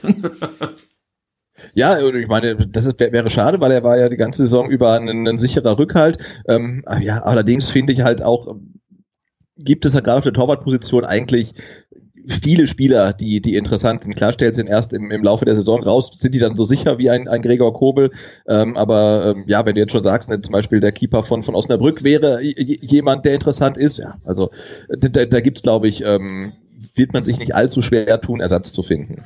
Also was mir immer schwer fällt, ist, ähm, wenn man so schaut, welche ehemaligen VfB-Keeper momentan so weltweit durch die Decke gehen. Also gefühlt alle, die man in Stuttgart für unbrauchbar erachtet hat, sind jetzt die, die hochgehandelten Torhüter in Europa. Also ja, Flacho und, und natürlich auch, auch Keeper, die, die man gar nicht kannte, wie zum Beispiel ähm, Kastmeier, der jetzt bei Fortuna Düsseldorf in der Bundesliga Stammkeeper ist. Ne? Wobei, da muss ich ganz ehrlich sagen, also wenn man mich gefragt hätte, ob äh, der Kastenmeier in Düsseldorf eine große Rolle spielen wird, da hätte ich gesagt, nee, oh, jetzt hier mal der VfB mit einer Chance, Kaminski beinahe ähm, mit der Schussmöglichkeit, aber dann wieder gut verteidigt von Osnabrück, das machen die wirklich sehr solide bislang. Wir werden gleich das Thema Torhüter nochmal aufgreifen. Ähm, warten aber mal ab, ob der VfB jetzt sich in der gegnerischen Hälfte festbeißen kann. Nico Gonzales, von dem man bislang noch nicht so viel sah in dieser Partie. Ähm, ja, das sah jetzt nicht besonders vielversprechend aus. Aber jetzt sind immerhin mal 21 Spieler in der Osnabrücker Hälfte, also das gefällt mir dann schon deutlich besser. Ja. Aber dann darf natürlich Mangala oder was Mangala, äh, ja, den, den, den Ball halt dann nicht so einfach da verlieren äh, wenn der VfB in der Vorwärtsbewegung ist. Ja, aber Endo geht ja schon. Ähm, ja, der äh, hat sein, sein Revier da im Mittelfeld deutlich markiert. Also der nimmt da, macht da keine Gefangenen. Ja, ich War jetzt gucken, auch jetzt nicht so schlimm. Also weiß ich nicht, warum sein Gegenspieler jetzt sich da am Boden winden muss. Da war eigentlich gar nichts. Also Endo kommt viel über die Härte, das wissen wir. Es ist schon auch so ein, so ein, so ein Kampfspieler, den man sich wünscht als VfB-Fan. Aber ich muss dir sagen, Sebastian, äh, er tut sich wirklich ein bisschen schwer in Sachen Zweikampfquote heute. Äh, fünf geführte Zweikämpfe bislang, davon konnte er keinen gewinnen. Also oh. das ist noch nicht so herausragend. Dafür konnte er einen seiner, nee, er hat bislang auch nur einen Luft, Luftzweikampf bestritten. Den hat er gewonnen. Also da ähm, hält er sich schadlos bislang. Aber ansonsten ist er noch bemüht, möchte ich mal sagen. Äh, hat noch nicht so ganz in die Partie gefunden. Auch die folgende Statistik finde ich interessant. 21 Ballkontakte bislang und darauf folgten dann fünf Ballverluste. Also ja, also wenn das so bleibt, dass, dass jeder äh, vierte Ball verloren geht, dann wird Wataru Endo hier, glaube ich, nicht zum Spieler des Spiels. genau, ich habe auch gerade gesehen, er hat äh, natürlich seinen Gegenspieler getroffen und zwar ist er ihm ähm, aus Versehen äh, im Zweikampf mit, den, mit dem Fuß auf die Hand getreten. Das tut natürlich dann schon derbe weh. Ich dachte, er hält sich den Bauch und da gab es gar keine Berührung, ähm, aber er ist ihm wohl ähm, ja auf die Hand getreten. So, die Osnabrücker machen sich dann jetzt auch schon mal auf und ähm, ja, halten sich fit, also die Reservebank muss man dazu sagen. Und es ist Etienne Emenido, den es da erwischt hat, den wir ja vorhin kurz mal thematisiert haben als einen der Spieler, der interessant werden könnte. Hier Klaus Vogt steht da, hat glaube ich schon den ersten Fangesang angestimmt. Ja. also das wäre schön, wenn er beim nächsten Mal einfach mit dem Megafon dann. Äh, mhm. Oh, das sieht aber nicht gut aus, das Handgelenk von Eminido. Deutliche Schwellung zu erkennen. Also yep. uh. als als ehemaliger Medizinstudent spricht man glaube ich von einem Hämatom ja. an der Stelle. Aber das, das geht normalerweise. Also ein Holger Bartschuber würde. Wird, wird, wird jetzt getaped und dann, dann ist gut. Genau, würde kurz die Entzündungsflüssigkeit direkt vor Ort noch abpumpen und dann geht's weiter. Mein Gott, Philipp Förster, muss man den denn so oft im Bild zeigen? Es ist wirklich unerträglich, diese Rotzbremse da vorne zu sehen. Junge, Junge, also mit, mit diesem Bart kann man mich wirklich auch äh, 90 Minuten lang trollen, sollte er so lang auf dem Platz stehen. Gut, Sebastian, wir haben vorhin über Toyota gesprochen und du hast Philipp Kühn angesprochen, der eine gute Partie oder eine gute Saison spielt für Osnabrück. Der wäre theoretisch tatsächlich eine Option für den VfB. Der Vertrag läuft 2021 aus. Ähm, ja, also ich denke mal, wenn Osnabrück eine Ablösesumme generieren wollen würde, dann wäre der Herr Kühn vielleicht schon, ja, jemand, den man auf dem Zettel haben könnte, aber ich glaube nicht. Also ich, ich, ich glaube nicht, dass es Philipp Kühn wird. Nee, das meine ich nicht, aber wenn halt ein, ein, ein Florian Kastmeier auf einmal bei Düsseldorf äh, im Erstligatorwart ist ähm, und äh, ja, jetzt bei Bausnerbrück jemand ist, der der zweitbeste Keeper äh, der Liga ist nach Noten, meine ich, gibt's vermutlich ähm, für den VfB auch äh, einen Keeper für die neue Saison, falls Gregor Kobel nicht bleibt. Da gibt's wahrscheinlich Positionen, auf denen es schwieriger ist, einen, einen Spieler zu ersetzen. Irgendwie gibt's, denke ich, genug gute Torhüter. Also was ich mir jetzt mal vom VfB wünschen würde, wäre dann das ein oder andere Dribbling einfach mal ja so auftreten, wie man es von einem Aufstiegsaspiranten erwarten würde, nämlich mit, mit Druck nach vorne spielen, ideenreich, einfach Tempo in die, in die Partie bringen. Da erinnere ich auch nochmal an das 2 zu 0 gegen, gegen Dresden. Da wurde ja die ganze Zeit irgendwie so vor sich hingekickt und es passierte relativ wenig. Und dann zieht Endo einmal kurz das Tempo an und sofort hast du die komplette Abwehr irgendwie ins Wanken gebracht von den Dresdnern.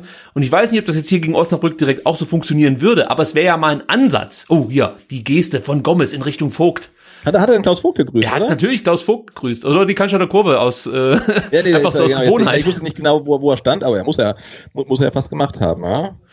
Ja, ja, du hast recht. Also wenn man sieht, welche Spieler auf dem Platz sind, was für Fähigkeiten die haben und dass die mit eigentlich mit einer guten Aktion äh, da die ähm, Hintermannschaft des Gegners normalerweise in Verlegenheit bringen können und sei es nur ein, ein Sprint die Linie entlang von Gonzales oder so, dann kommt da einfach zu wenig und vor allen Dingen zu wenig Überraschendes. Ne? Da wird ja. äh, haben wir wieder dieses Kurzpassspiel, dann wird immer mal wieder abgelegt und äh, aber es ist es überrascht weder uns noch den Gegner, was äh, der VfB offensiv macht. Ja, erstmal der Distanzschuss von den Osnabrückern. Also das gefällt mir einfach, wie sich die Osnabrücker hier verkaufen. Man darf halt einfach nicht vergessen, das ist ein Drittliga-Aufsteiger. Also ist jetzt nicht so, dass die ähm, sich seit Jahren in der zweiten Liga festgebissen haben. Wir haben es ja zu Beginn auch gesagt, Osnabrück konnte in ihrer äh, Vereinsgeschichte bislang erst einmal die Klasse in der zweiten Liga halten. Ansonsten ist das so eine klassische äh, Drittliga-Regionalliga-Truppe. Und äh, ich, ich finde wirklich, sie verkaufen sich hier richtig gut. Also der VfB ist kaum gefährlich, Osnabrück zwar jetzt auch nicht, aber ich denke mal, mit so einem 0 zu 0 könnten die ganz gut leben. Und ähm, es geht halt einfach wie immer darum, dem Gegner jetzt eigentlich schon den Erfolg zu nehmen. Da haben wir auch schon mal in einem Podcast drüber gesprochen, dass eigentlich fast jeder Gegner äh, des VfBs ja eigentlich schon mit dem Wunschergebnis startet. Also ein Unentschieden ist ja für die meisten Gegner des VfB Stuttgart in dieser Zweitligasaison schon ein Erfolg. Und ähm, ja, so wird dann halt eben auch mit Mann und Maus verteidigt. Jetzt Endo mal mit einem schönen Pass ja, der, der, der spielt richtig gute Pässe. Der war jetzt, könnte ein bisschen genauer gewesen sein, dann wäre er vielleicht sogar angekommen. Ähm, aber ja, Endo hat da vorne Ideen und kann auch tatsächlich den ähm, fast tödlichen Pass spielen. Also das gefällt mir echt gut. Ja, also äh, Endo ist, ist wirklich so der große Lichtblick, muss man einfach so sagen, in dieser Rückrunde. Und, und überhaupt meine, in der, der zu, deinen, zu deinen Statistiken, der, das ist jetzt ja ein Fehlpass gewesen in der Statistik. Ja, und, genau, aber das da ist mir dann halt, auch egal. Tun ihm die Statistiken äh, manchmal äh, ja ein bisschen Unrecht halt, weil ich finde, er spielt auch heute nicht schlecht, er ist sehr präsent, über ihn läuft wieder viel. Ja, er hat seine Zweikämpfe nicht gewonnen, zweimal der erste ne, wurde ihm direkt weggepfiffen, obwohl es kein Foul war, also ist auch verlorener Zweikampf und äh, ja, und er hat da vorne wirklich Ideen. Also er räumt hinten ab, ist der Einzige, der da vielleicht ein bisschen Härte mit reinbringt oder entgegenhält ähm, und hat vorne dann auch dann ähm, aus der Zehnerposition raus die Ideen, um die Leute einzusetzen. Also er gefällt Tor in Hannover, Sebastian. Sorry, ich unterbreche dich ungern. Gerne, gerne. Aber es ist Seite. gut für den VfB. Genau. Hannover führt 1 zu 0. Ähm, ich hoffe, das führt jetzt nicht dazu, dass man sich hier mit einem 0 zu 0 zufrieden gibt. Also ich äh, bin dann weiter für ähm, einen klaren Heimsieg hier. Also das dürfte dann ruhig noch ein bisschen mehr werden. Sorry, dass ich dich unterbrochen habe. Äh, gerne, also bei, bei guten Nachrichten immer. Ach so, okay, dann weiß ich Bescheid, sollte der Ausgleich fallen. halte ich mich zurück. Okay, ist angekommen. Habe Klugschwarz, ja. Oh, Mensch, der ja, spielt auch keine so schlechte Saison in Hannover, hätte ich so auch nicht gedacht. Ja, beim VfB sieht's inzwischen, glaube ich, wirklich wieder so aus, wie es eigentlich ähm, komplett in der ganzen Corona-Zeit bislang lief, nämlich nie so richtig zwingend und es gibt hier den ersten Wechsel im Spiel. Für Etienne Amenido geht es nicht weiter. Handgelenk. Ja, und für ihn kommt Benjamin Girt. Ich weiß nicht so sehr, was ich äh, mit dem Spieler anfangen soll, weil den kenne ich noch nicht, aber ich werde schnellstmöglich schauen, was Benjamin Girt für uns bedeutet. So, Sebastian. Kam auf jeden Fall, nee, er wurde ausgeliehen aus Kiel. Also, ähm, er bringt so ein bisschen den Spirit mit ähm, einer Truppe, die weiß, wie man den VfB besiegen kann. Ähm, und hat aber bislang noch immerhin zwei Tore erzielt und zwei äh, Tore vorgelegt. Also es ist eine typische VfB-Stürmerquote, würde ich mal sagen. Und das Interessante ist, Sebastian, das sehe ich jetzt erst. Diese zwei Tore und zwei Vorlagen hat er in den letzten neun Spielen ähm, geschafft. Ja, okay. Und äh, in den letzten beiden war er nicht mal am Kader. Also muss man sagen, in seinen letzten sieben Spielen, in denen er äh, eingesetzt wurde, hat er zwei Tore und zwei Vorlagen ähm, zum, zum Spiel beigesteuert. Also das ist kein ganz ungefährlicher Spieler, möchte ich mal sagen. Müssen wir drauf achten. Mal gucken. Aber es ist natürlich schon eine Schwächung. Also Amenido ist für mich schon klar der bessere Mann auf dem Platz. Und ähm, ja, mal gucken, wie sich Girt jetzt hier präsentiert, was der mit ins Spiel bringt. Ähm, das müssen wir jetzt erstmal abwarten. Gut, ich hatte noch ein paar Themen, die ich eigentlich fürs Vorgespräch vorgesehen habe die ich dann aber. das heute relativ kurz ausfallen musste, ja. Ja, also wir sind zum einen ein bisschen später gestartet, als wir das eigentlich wollten, also fünf nach eins statt um eins, das war das eine. Und zum anderen habe ich mir wieder viel zu viele Notizen äh, über unseren Gegner gemacht und das äh, sorgte dann dafür, dass wir gar nicht so sehr über den VfB sprechen konnten. Aber ähm, ich nutze jetzt einfach mal das dann noch bislang maue Spiel, um dir die Frage zu stellen, was denkst du denn, wie viele Punkte der VfB noch ungefähr einfahren muss aus diesen letzten fünf Spielen, um dann sicher auch als Zweiter aufzusteigen? Boah. Einfach so, einfach mal so gefühlt, sag ich mal. Also wir haben, ich meine, boah, das, da müsste man jetzt erstmal abwarten, auch äh, ne, wie der HSV morgen spielt. Ja. Das müsste man eigentlich mit reinziehen, weil wenn das jetzt 0-0 hier ausgeht und der HSV gewinnt morgen, dann wären sie ja wieder Zweiter. Also- und, wir wären wieder Dritter. Ich, Ähm, ich, ich gebe dir noch was an die Hand. Misslandtat meinte, wir dürfen nicht zweimal unentschieden spielen. Also sprich, äh, vier Siege, ein Unentschieden ist okay. Drei Siege, zwei Unentschieden würden nicht reichen, laut Misslandtat. Ähm, also ich glaube, Das ist. Marcin Kaminski, also wirklich nochmal Applaus für die Entscheidung. Wird mir immer sympathischer, der Spieler, jedenfalls von der Leistung. Ja, aber ich verstehe es nicht. Also muss man gerade sagen, er kriegt einen, einen 5-Meter-Pass ähm, an der linken Seitenauslinie und er, er kann halt nicht annehmen und der Ball äh, rastelt jetzt aus. Und wir hatten vorher schon eine ähnliche Situation von Mangala, der auch äh, den Ball da hat und der Jetzt danach im Osnabrück. Seitenaus ist. Das ist dann einfach zu, zu unkonzentriert. Ne? Also da kann mir ja keiner erzählen, dass der Kaminski den Ball nicht vernünftig annehmen kann. Also äh, das ist dann ja Unkonzentriertheit oder mit den Gedanken schon woanders, aber das ist dann einfach äh, zu, zu wenig. Also Hast du gesehen, ob er auf dem rechten oder auf dem linken Fuß angespielt wurde? Weil ich habe jetzt nur praktisch gesehen, wie er den Ball nicht verarbeiten konnte, weil das war so ein Moment, wo ich dann, wenn ich den Pass sehe, schon abschalte und denke, ja, okay, genau. Er, Äh, er, er anscheinend ja auch. Ja, genau, er hat vielleicht zugehört. Äh, Was, was du jetzt sagst, wie viele Punkte er holen muss, und hat sich dann schon mal äh, darauf eingestellt, dass, dass er sich hier nicht ganz ins Zeug legen muss. Also, aber zurück zu der Frage, was, was denkst du? Also, gehst du da mit Missentat mit und sagst, der VfB muss eigentlich vier Spiele gewinnen, um sicher aufzusteigen? Oder denkst du, es würden vielleicht sogar die drei Heimspiele reichen? Sebastian rechnet. Ja, ich überlege gerade. Äh, reichen dir die Heimspiele? Also die Heimspiele musst du gewinnen.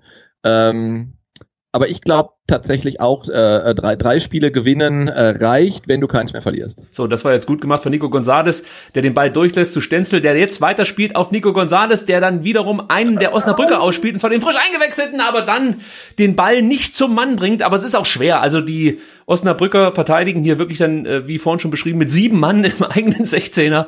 Äh, da ist es dann schon, okay, es waren nicht ganz sieben Mann. Aber ich überlege Doch, es, es sind sieben Mann im Ja. eigenen 16er, sehe ich. Acht Aber sogar. ja, da will, er, da will Gonzales den Ball dann zu Mangala bringen, der so am Elfmeterpunkt steht, aber da stehen halt auch wirklich drei Osnabrücker dazwischen und das sieht man auch. Also ich weiß nicht, ob das so die beste Option war, aber immerhin mal ein bisschen äh, Tumult im Osnabrücker Strafraum. Merkwürdige Ecke jetzt hier von Castro. Aber gut, lass mal einfach mal so stehen. Das ist natürlich auch etwas, das geht mir ein bisschen auf den Sack, muss ich ganz ehrlich sagen. Ja, das war das, das, das, das Gegenteil einer kurzen Ecke. Das war eine ganz, ganz lange Ecke. Ja, aber warum nicht mal mit mehr Schnitt? Also das ist ja immer so, ja, das Ding fliegt halt von mir ist dann auf den Kopf eines Stuttgarters, aber der, der kommt ja wirklich von oben direkt runtergefallen. So, jetzt nochmal äh, First, Förster. Ein, Förster ein, mit eine, einem Kopfball, der zu seinem Bart passt, würde ich mal sagen.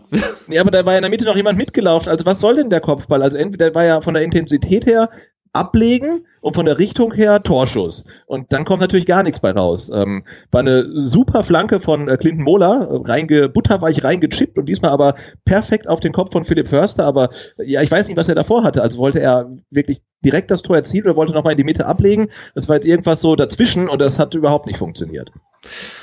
Ja, leider Gottes zieht sich das irgendwie durch dieses Fanradio, dass wir häufig darüber sprechen müssen, was alles nicht so funktioniert.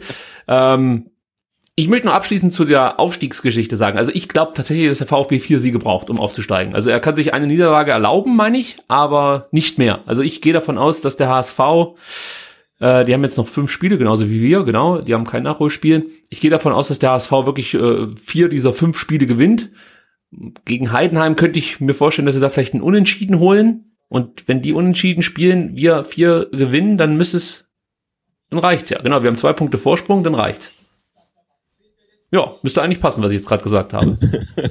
Wenn nicht, korrigiert mich gerne. Ich muss ja hier auch noch aufs Spiel gucken. Ich kann doch nicht mal durchrechnen, ob das stimmt, weil sonst bin ich wieder so unkonzentriert. Gut, andere Frage, Sebastian. Ähm, wir Was ist jetzt mit Massimo? was genau, was ist eigentlich mit Massimo? Also wir haben ja gehört in der letzten Ausgabe, dass ähm, Materazzo äh, mit ihm noch was vorhat. Ja, Und- weiß ich wann, ne? Ja, Also, das ist, genau, fragt sich wann. Äh, und ihn jetzt einfach noch so ein bisschen außen vor lässt. Gut, war das gerade eben ein Trick von äh, Hamadi Al-Gadoui, oder? das war so, so ein ähnlicher Trick wie von Thomas Müller, der Freistoßtrick, als er über den Ball gestolpert ist. ja, der VfB, äh, und, und das wollte ich dich jetzt nämlich auch fragen, äh, präsentiert sich eigentlich nicht wie so ein Aufsteiger. Warten wir noch kurz ab. Castro mit einer speziellen Idee, möchte ich mal sagen. Ähm, und Osnabrück muss eigentlich nur im Weg stehen. Also mehr müssen sie nicht machen. Also sie müssen nur nicht mal hart zu Werk gehen oder so. Ähm, äh, ja, wir warten mal ab, äh, was jetzt daraus wird. Der VfB jetzt über die linke Seite, Hamadi Al-Gadoui ist jetzt links außen und bringt den Ball schön nach innen. Gonz- Gonzalo, äh, ja, ist der Gonzales der Spieler. Nico Gonzales hat den Ball dann durchgelassen. Ich weiß nicht, wen er da erwartet hat, weil eigentlich sind nie viele Stuttgarter im, im, im 16er. Du musst eigentlich dann direkt abschließen, wenn du den Ball bekommst. Aber zurück zu meiner These, die ich jetzt hier mit ins Spiel bringen wollte. Und zwar meinte ja, ja gut, da kann noch nichts dafür, meinte ja ähm, Hannes Wolf, dass der, Ab der Aufstiegskampf mit Mannschaften wie Stuttgart und dem HSV so ein Stück weit einem Abstiegskampf ähnelt. Also sprich, es ist immer enorm viel Druck dabei. Man wird eigentlich nie von so einer positiven Welle getragen. Also es ist trotzdem bei, bei, bei jedem Rückschlag, der vielleicht dann auch normal ist bei einem jungen Kader, immer direkt so eine Unzufriedenheit dabei. Äh, so die Fans verzeihen wenig, möchte ich mal so sagen. Auch die Presse natürlich, weil, weil wir ja gerade auch den Fotografen sehen, können wir das mit reinbringen. Auch die Presse ist immer sehr, sehr kritisch. Ähm, ist das eigentlich so mit das größte Problem, dass man das Ganze vielleicht auch nicht positiv sieht und sagt, okay, der VfB spielt vielleicht jetzt nicht die beste Saison, aber man ist Zweiter und äh, man ist voll im Aufstiegsrennen und könnte eigentlich zufrieden sein. Also ist das vielleicht auch irgendwie so eine ständige Unzufriedenheit, die zum einen bei der Presse und dann natürlich zum anderen auch bei den Fans herrscht, die uns dann Probleme beschert? Carsten, Mal kurz. Was ja, abseits. Ich glaube, das Problem ist nicht, äh, oder die, die Unzufriedenheit ist ja nicht da, weil man Zweiter ist. Die Unzufriedenheit ist halt da, weil man halt nicht gut spielt und weil man halt gegen die Mannschaften, die du am Anfang der Übertragung aufgezählt hast, von 42 Punkten nur 17 geholt hat. Da, da, deswegen ist ja die, ähm, die, die Unzufriedenheit da, ne? Weil ich glaube, von dem äh, 2 zu 6 gegen Hamburg in der Hinrunde, das spricht ja niemand mehr, ne? Also das sagt man, okay, gegen Hamburg kann man verlieren. So darfst du nicht verlieren, aber dass man jetzt gegen Hamburg das Spiel verliert in Hamburg, da ist ja niemand unzufrieden deswegen. Die Unzufriedenheit ist da, weil einfach die, die, die Leistung nicht stimmt und, und auch äh, das Engagement in, in den Augen der Fans und auch in meinen Augen ähm, als Fan nicht immer stimmt. Und ich glaube, deswegen ist die Unzufriedenheit da. Und natürlich ist auch klar, wenn du halt ähm, als VfB Stuttgart absteigst und den Etat hast, dann äh, verlangt man oder haben die Fans den, den Wunsch, den, den berechtigten Wunsch, dass man halt sofort wieder aufsteigt.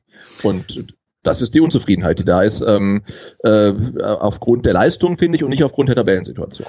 Aber schau dir zum Vergleich jetzt mal Union an, die glaube ich, wirklich keine besonders sehenswerte Saison in der vergangenen Saison dann hingelegt haben. Mit 57 Punkten äh, sind die aufgestiegen, klar über die Relegation, aber das waren jetzt halt fünf Punkte mehr, als der VfB zum jetzigen Stand hat. Es steht 0-0, deswegen rechne ich den Punkt schon mit dazu.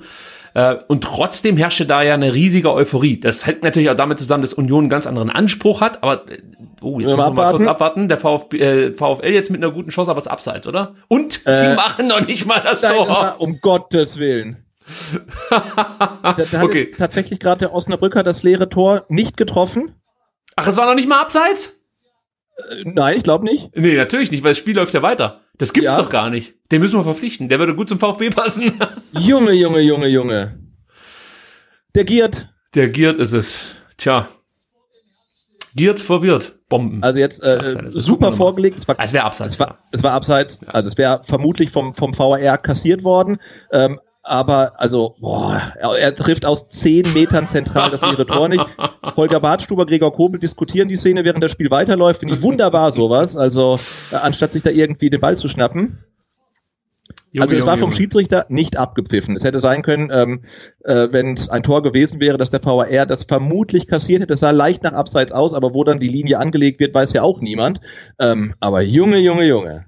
So, und so langsam muss ich ganz ehrlich sagen, auch wenn jetzt die Flanke etwas schärfer mal vors Tor kommt und äh, gut block geblockt wird von, ähm, das müsste Maurice Trapp gewesen sein, ähm, muss ich ganz ehrlich sagen, ist das hier für mich wirklich mal wieder eine, eine riesige Enttäuschung, was der VfB spielt. Also das hat jetzt nicht nur was mit diesem Pfostenschuss zu tun, sondern allgemein, wie sich die Mannschaft hier wieder ideenlos präsentiert, mutlos, ideenlos. Du hast nicht das Gefühl, dass hier eine Mannschaft aufsteigen will, sondern möglichst irgendwie unbeschadet durch diese 45 Minuten kommen möchte. Jetzt ein langer Ball, äh, der Gott sei Dank aus dem Abseits oder äh, der Spieler war im Abseits. Ich sehe jetzt nicht gerade, welcher Spieler das ist. In Hannover fällt erneut ein Tor. Es steht 2 zu 0 für Hannover, sehe ich. Laut kann man mit leben. Ja. Das ist das einzig Positive an diesem Nachmittag bislang. Denn der VfB, lasst mich das noch zu Ende bringen, spielt hier einen gepflegten Scheißdreck zusammen. ähm, ja, nee, es geht auch wirklich. Also, ja. Es ist nicht mehr ertragbar, so über, über äh, den Corona-Zeitraum, möchte ich mal so sagen, dass du eigentlich wirklich nie mal so ein durchweg positives Spiel, oh, das war heftig, ähm, ja. begutachten kannst als VfB-Fan, sondern selbst die zweite Halbzeit gegen Hamburg, das war ja nicht stark, was der VfB da gespielt hat. Das war ja eher so, dass Hamburg noch weniger gemacht hat als in der ersten Halbzeit, dann auch manche Chance hat liegen lassen. Aber insgesamt war es halt einfach eine emotionale Schlussphase mit dem Höhepunkt dass Castro da noch das, das Ding irgendwie reinwirkt. Aber ansonsten war das auch nicht viel. Und gegen Dresden war es viel zu wenig. Ja, du hast gesehen, was zum Beispiel Hannover mit denen gemacht hat. Die haben die einfach auseinandergenommen. Das hätte ich mir vom VfB auch ein Stück weit erhofft. Vor allen Dingen nach diesem emotionalen Spiel gegen Hamburg. Und jetzt legst du hier wieder so eine erste Halbzeit hin. Und selbst wenn man jetzt noch das Tor schießen sollte, ja, in der ersten Halbzeit und dann sich alle wieder darüber kaputt lachen, dass ich mich hier aufrege über das Spiel der Stuttgarter in der ersten Halbzeit, ist das hier für mich zu wenig. Das ist fast schon lächerlich, was, was äh, der VfB hier in der ersten Halbzeit spielt. Sorry, also das ist, das ist viel, viel zu wenig. Das ist halt also Beamtenfußball, ne? Also da wird halt der Ball viel hin und her geschoben, aber es ist halt keine Idee drin, kein, kein Tempo und die Spieler können es ja. Sie haben es ja gegen Hamburg auch gezeigt. Oh! Und da wäre es was gewesen aber wir können ruhig weiterschimpfen. Offensichtlich hören es die Spieler. Interessant, dass al jetzt links außen ist. Also ich, ich möchte jetzt, ich, ich, möchte jetzt hier nicht so tun, als wüsste ich äh, vom Fußball mehr als Pellegrino Matarazzo, aber ich finde schon interessant, dass es beim VfB irgendwie keinem Trainer in den Sinn kommt, die Spieler mal so einzusetzen, wie sie eigentlich von anderen Trainern erfolgreich in den Jahren zuvor eingesetzt wurden. Ja, also es ist jetzt auch nicht so, dass das al hier als Linksaußen plötzlich alles zusammenschießt oder als hängende Spitze die besten Spiele seiner VfB-Karriere gemacht hätte. Ähm, ich, ich frage mich da halt wirklich, wieso setzt man die Spieler immer so positionsfremd ein? Verwirrt man damit nicht den Gegner, sondern mehr sich selbst? Ist, ist, ist da vielleicht die Frage, die man sich mal stellen sollte. Ja, absolut. Also das war ja unter Tim Walter ja auch schon so äh, und jetzt geht's halt so weiter und wenn man dann halt davon spricht, dass man die Mannschaft nicht verunsichern darf, ja, dann geht's vielleicht auch darum, dass man halt einen Al dann einfach da spielen lässt, wo er halt äh, immer schon gespielt hat und nicht halt irgendwo anders. Dazu passt vielleicht auch, ich habe mir die Pressekonferenz am Freitag nicht live angeschaut, sondern ich weiß gar nicht, ob das geht, sondern ich habe es halt so ein bisschen nachgelesen. Heute Morgen habe ich es mir dann erst live angeschaut. Aber in der Nachlese oder in der Zusammenfassung einer, weiß ich jetzt nicht, ob es die Stuttgarter Nachrichten waren oder wer auch immer, ist auch völlig egal, wurde davon gesprochen, Handspiel oh, oh, wird hier oh, oh. reklamiert. Oh, ja. Ähm, das wird dann vielleicht gleich nochmal interessant werden, aber da wurde zusammengefasst äh, oder die Hypothese angestellt, dass ähm, Holger Bartschober vielleicht als Rechtsverteidiger spielen könnte. Gucken wir mal kurz, ob es hier ein Handspiel, also nee, das ist kein Handspiel. Ähm, ob Holger Bartschober vielleicht als Rechtsverteidiger auflaufen könnte, weil Matarazzo meinte, dass Holger eine Option für rechts sei, weil er durch seine äh, Ruhe und Spielintelligenz diese Position am besten gelöst bekommt. Und da dachte ich kurz, nee, das ist jetzt nicht euer Ernst. Ihr wollt jetzt nicht Holger Badstuber als Rechtsverteidiger einsetzen. Aber ich glaube, was ähm, in der Pressekonferenz von Matarazzo gemeint war, ist, dass Holger Badstuber als rechter Innenverteidiger das Ganze ja. am besten löst von den äh, drei Innenverteidigern, die eigentlich Linksfüße, Linksfüßler sind. Ähm, ja, aber es, es, es wäre jetzt auch nicht völlig absurd gewesen, wenn das jetzt auch noch eine neue Idee gewesen wäre. Patstuber, der Rechtsverteidiger. Ja, aber ansonsten sieht man sich als VfB-Fan schon wieder ein Stück weit in Richtung Halbzeit. Und ich kann dir sagen, ja, Sebastian, heute wird wieder das Bier rausgeholt bei mir. Das muss ich mir jetzt erstmal wieder schön trinken, hier, diese zweite Halbzeit. So, schön durchgesteckt hier. Bartschuber wird getunnelt. Und äh, man befürchtet direkt, dass ein Fehlpass kommt von Kaminski und es ist auch so, der lange Ball erreicht eben nicht den Mitspieler. Gut, aber das war ja auch ein, eher, eher ein Befreiungsschlag. Ne? Ist mir egal. Ich bin unzufrieden. Eine Minute Nachspielzeit, Schiri hat auch keinen Bock mehr. Ja, kann man nicht. Holger Bartsch hat auch keinen Bock mehr, so wie er aussieht. Ja, Holger kotzt ab. Ja. Da wurde getunnelt. Der Champions League-Sieger von einem Drittligaspieler. Das ist natürlich eine hohe Strafe, die Holger Bartschuber hier für die erste Halbzeit erhält. Obwohl er noch einer oder vielleicht sogar der beste Spieler bislang ist. Ja, also wie, wie eigentlich immer, ne? Also wenn Ja. jemand da den Kopf schütteln darf, äh, ähm, neben den Zuschauern, dann ist es Holger Badstuber, der ja wieder da hinten eigentlich einwandfrei äh, steht und agiert. acht seiner zwölf äh, langen Bälle kamen an. Das sieht ganz gut aus bei Holger Badstuber. Nico Gonzalez versucht nochmal was, der in dieser ersten Halbzeit Alleine, kaum aber er versucht stattfindet. wenigstens mal, ne? Ja, Das ist ja. ein Dribbling durch die Mitte gegen vier aus einer Brücke jetzt auch nicht so erfolgversprechend, aber Hauptsache es passiert mal irgendwie was.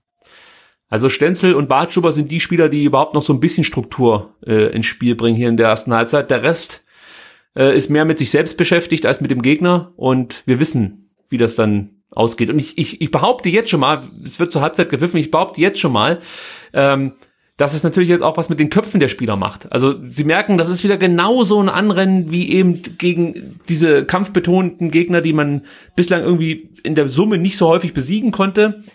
Und man merkt diese Unruhe innerhalb der Mannschaft. Man merkt, dass keiner so wirklich einen Plan hat. Und ich bin mir sicher, dass das was mit den Spielern macht. Eigentlich musst du hier zur Halbzeit schon wieder ein Zeichen setzen. Ist meine Meinung. Also ich, würde Förster rausnehmen, zum einen wegen dem Bart. Äh, zum, also das, das wäre jetzt meine Ansprache in der Kabine. Entweder du rasierst dich jetzt oder du bleibst Genau, draußen. genau. Materazzo rasiert in der Kabine. Ja. genau. Das wäre so eine schöne Überschrift. Äh, Matarazzo rasiert Förster in der Kabine und dann kommt er wirklich ohne Bart wieder raus. Das, das würde ich mir gefallen lassen.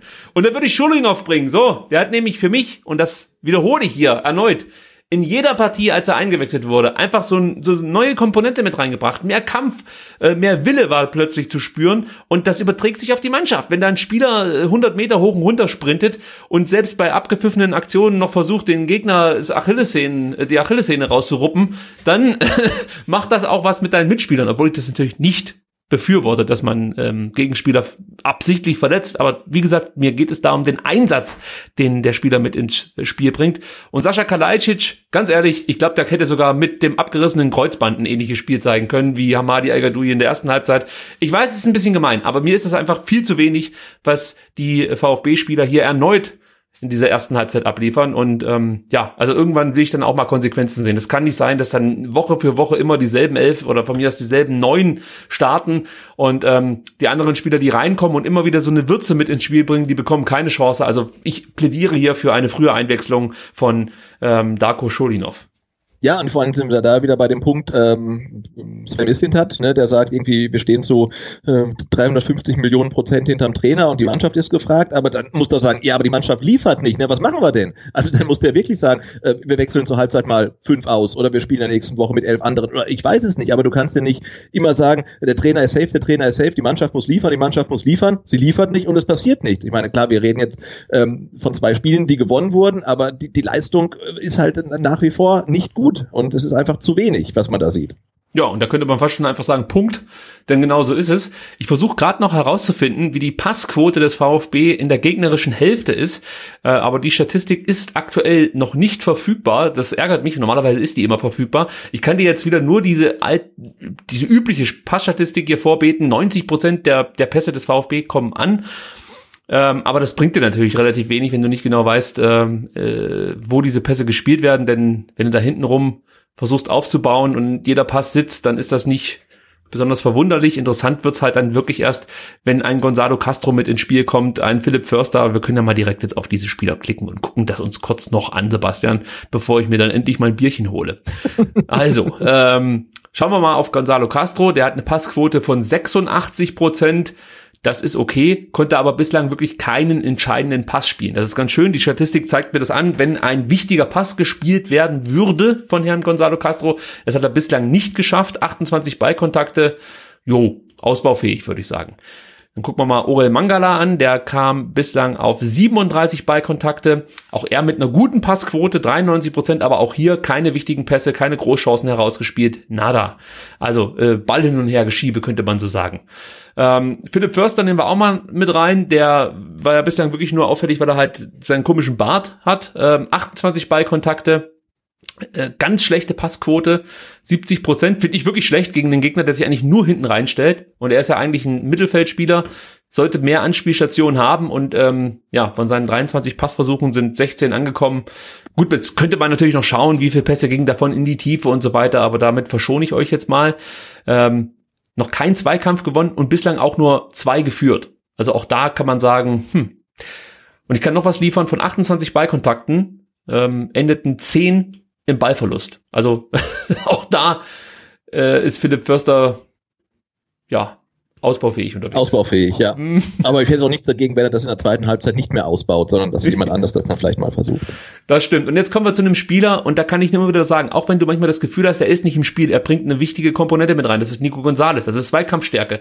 Auch das sieht man hier wieder. Wir kommen gleich zu den schlechten Zahlen von Nico Gonzalez, aber die guten sagen wieder, sechs Zweikämpfe, davon gewinnt er fünf. Ja, das ist der Unterschied zu den anderen Spielern, die ich jetzt hier gerade durchgegangen bin. Die verlieren halt gefühlt jeden Zweikampf oder führen noch nicht mal welche. Und das geht mir natürlich auch auf den Sack. Wenn dann aus, außer Nico Gonzalez kein anderer Mittelfeldspieler oder beziehungsweise offensiv denkender Spieler auch mal Zweikämpfe führt. Ja, also du kannst von mir aus dann auch mal welche verlieren, aber wenn du gar keine führst, ist das natürlich auch so, ja, so ein Ding, ja, frühes Gegenpressing führt dann vielleicht auch dazu, dass, dass, dass die, dass die ähm, Osnabrücker mal einen Fehler machen und nicht hinten nur mit langen Bällen rausspielen können, sondern vielleicht dann eben auch dazu getrieben werden, vielleicht einen Ball ins Auszuschlagen oder nicht an den Mann bringen oder so. Das sind alles so Kleinigkeiten. Klar, die sind jetzt auch nicht mega gefährlich bislang gewesen, die Osnabrücker, aber diese eine Szene, äh, muss man ganz ehrlich sagen, die wurde nicht abgepfiffen. Wahrscheinlich war es abseits, aber sie wurde nicht abgepfiffen. Die größte Chance, muss man deswegen sagen, hatte bislang Osnabrück. Das hätte nach hinten losgehen können.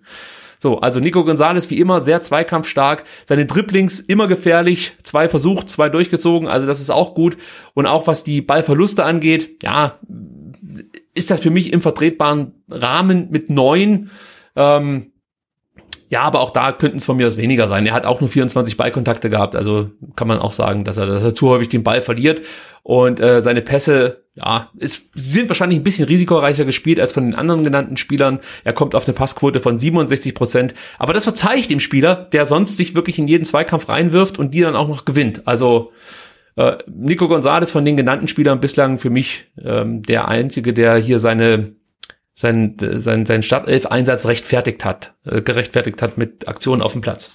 Ja, und wenn er am Ball ist in der Offensive, dann hast du ja zumindest mal so die Fantasie, dass da jetzt was Gefährliches draus entstehen könnte. Und bei seinen Mitspielern fehlt mir das einfach so ein bisschen.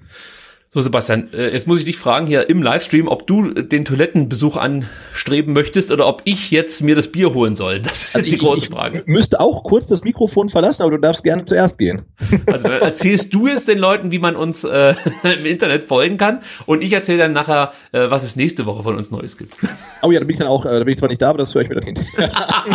okay, bis gleich. Genau, und ich erzähle euch kurz, äh, wo ihr uns dann finden könnt, wie man so schön sagt. Natürlich auf Twitter, also da vor allen Dingen. Ähm, da sind wir eigentlich immer, haben wir immer ein offenes Ohr und das ist dann ähm, VfB ähm, STR. Den Instagram-Kanal hatten wir auch schon ein paar Mal angesprochen. Das ist ja quasi ja schon der zweite, aber auch der äh, wächst und gedeiht äh, und ist zu finden unter VfB-STR. Äh, also auch da gibt's eigentlich ähm, regelmäßig was und hin und wieder auch ein paar Stories. Ähm, und dann natürlich auf Facebook, da passiert aber tatsächlich dann nicht ganz so viel, aber dann auch ein bisschen was. Und das ist äh, VF3 STR. Ähm, da findet ihr ähm, uns äh, auf Facebook.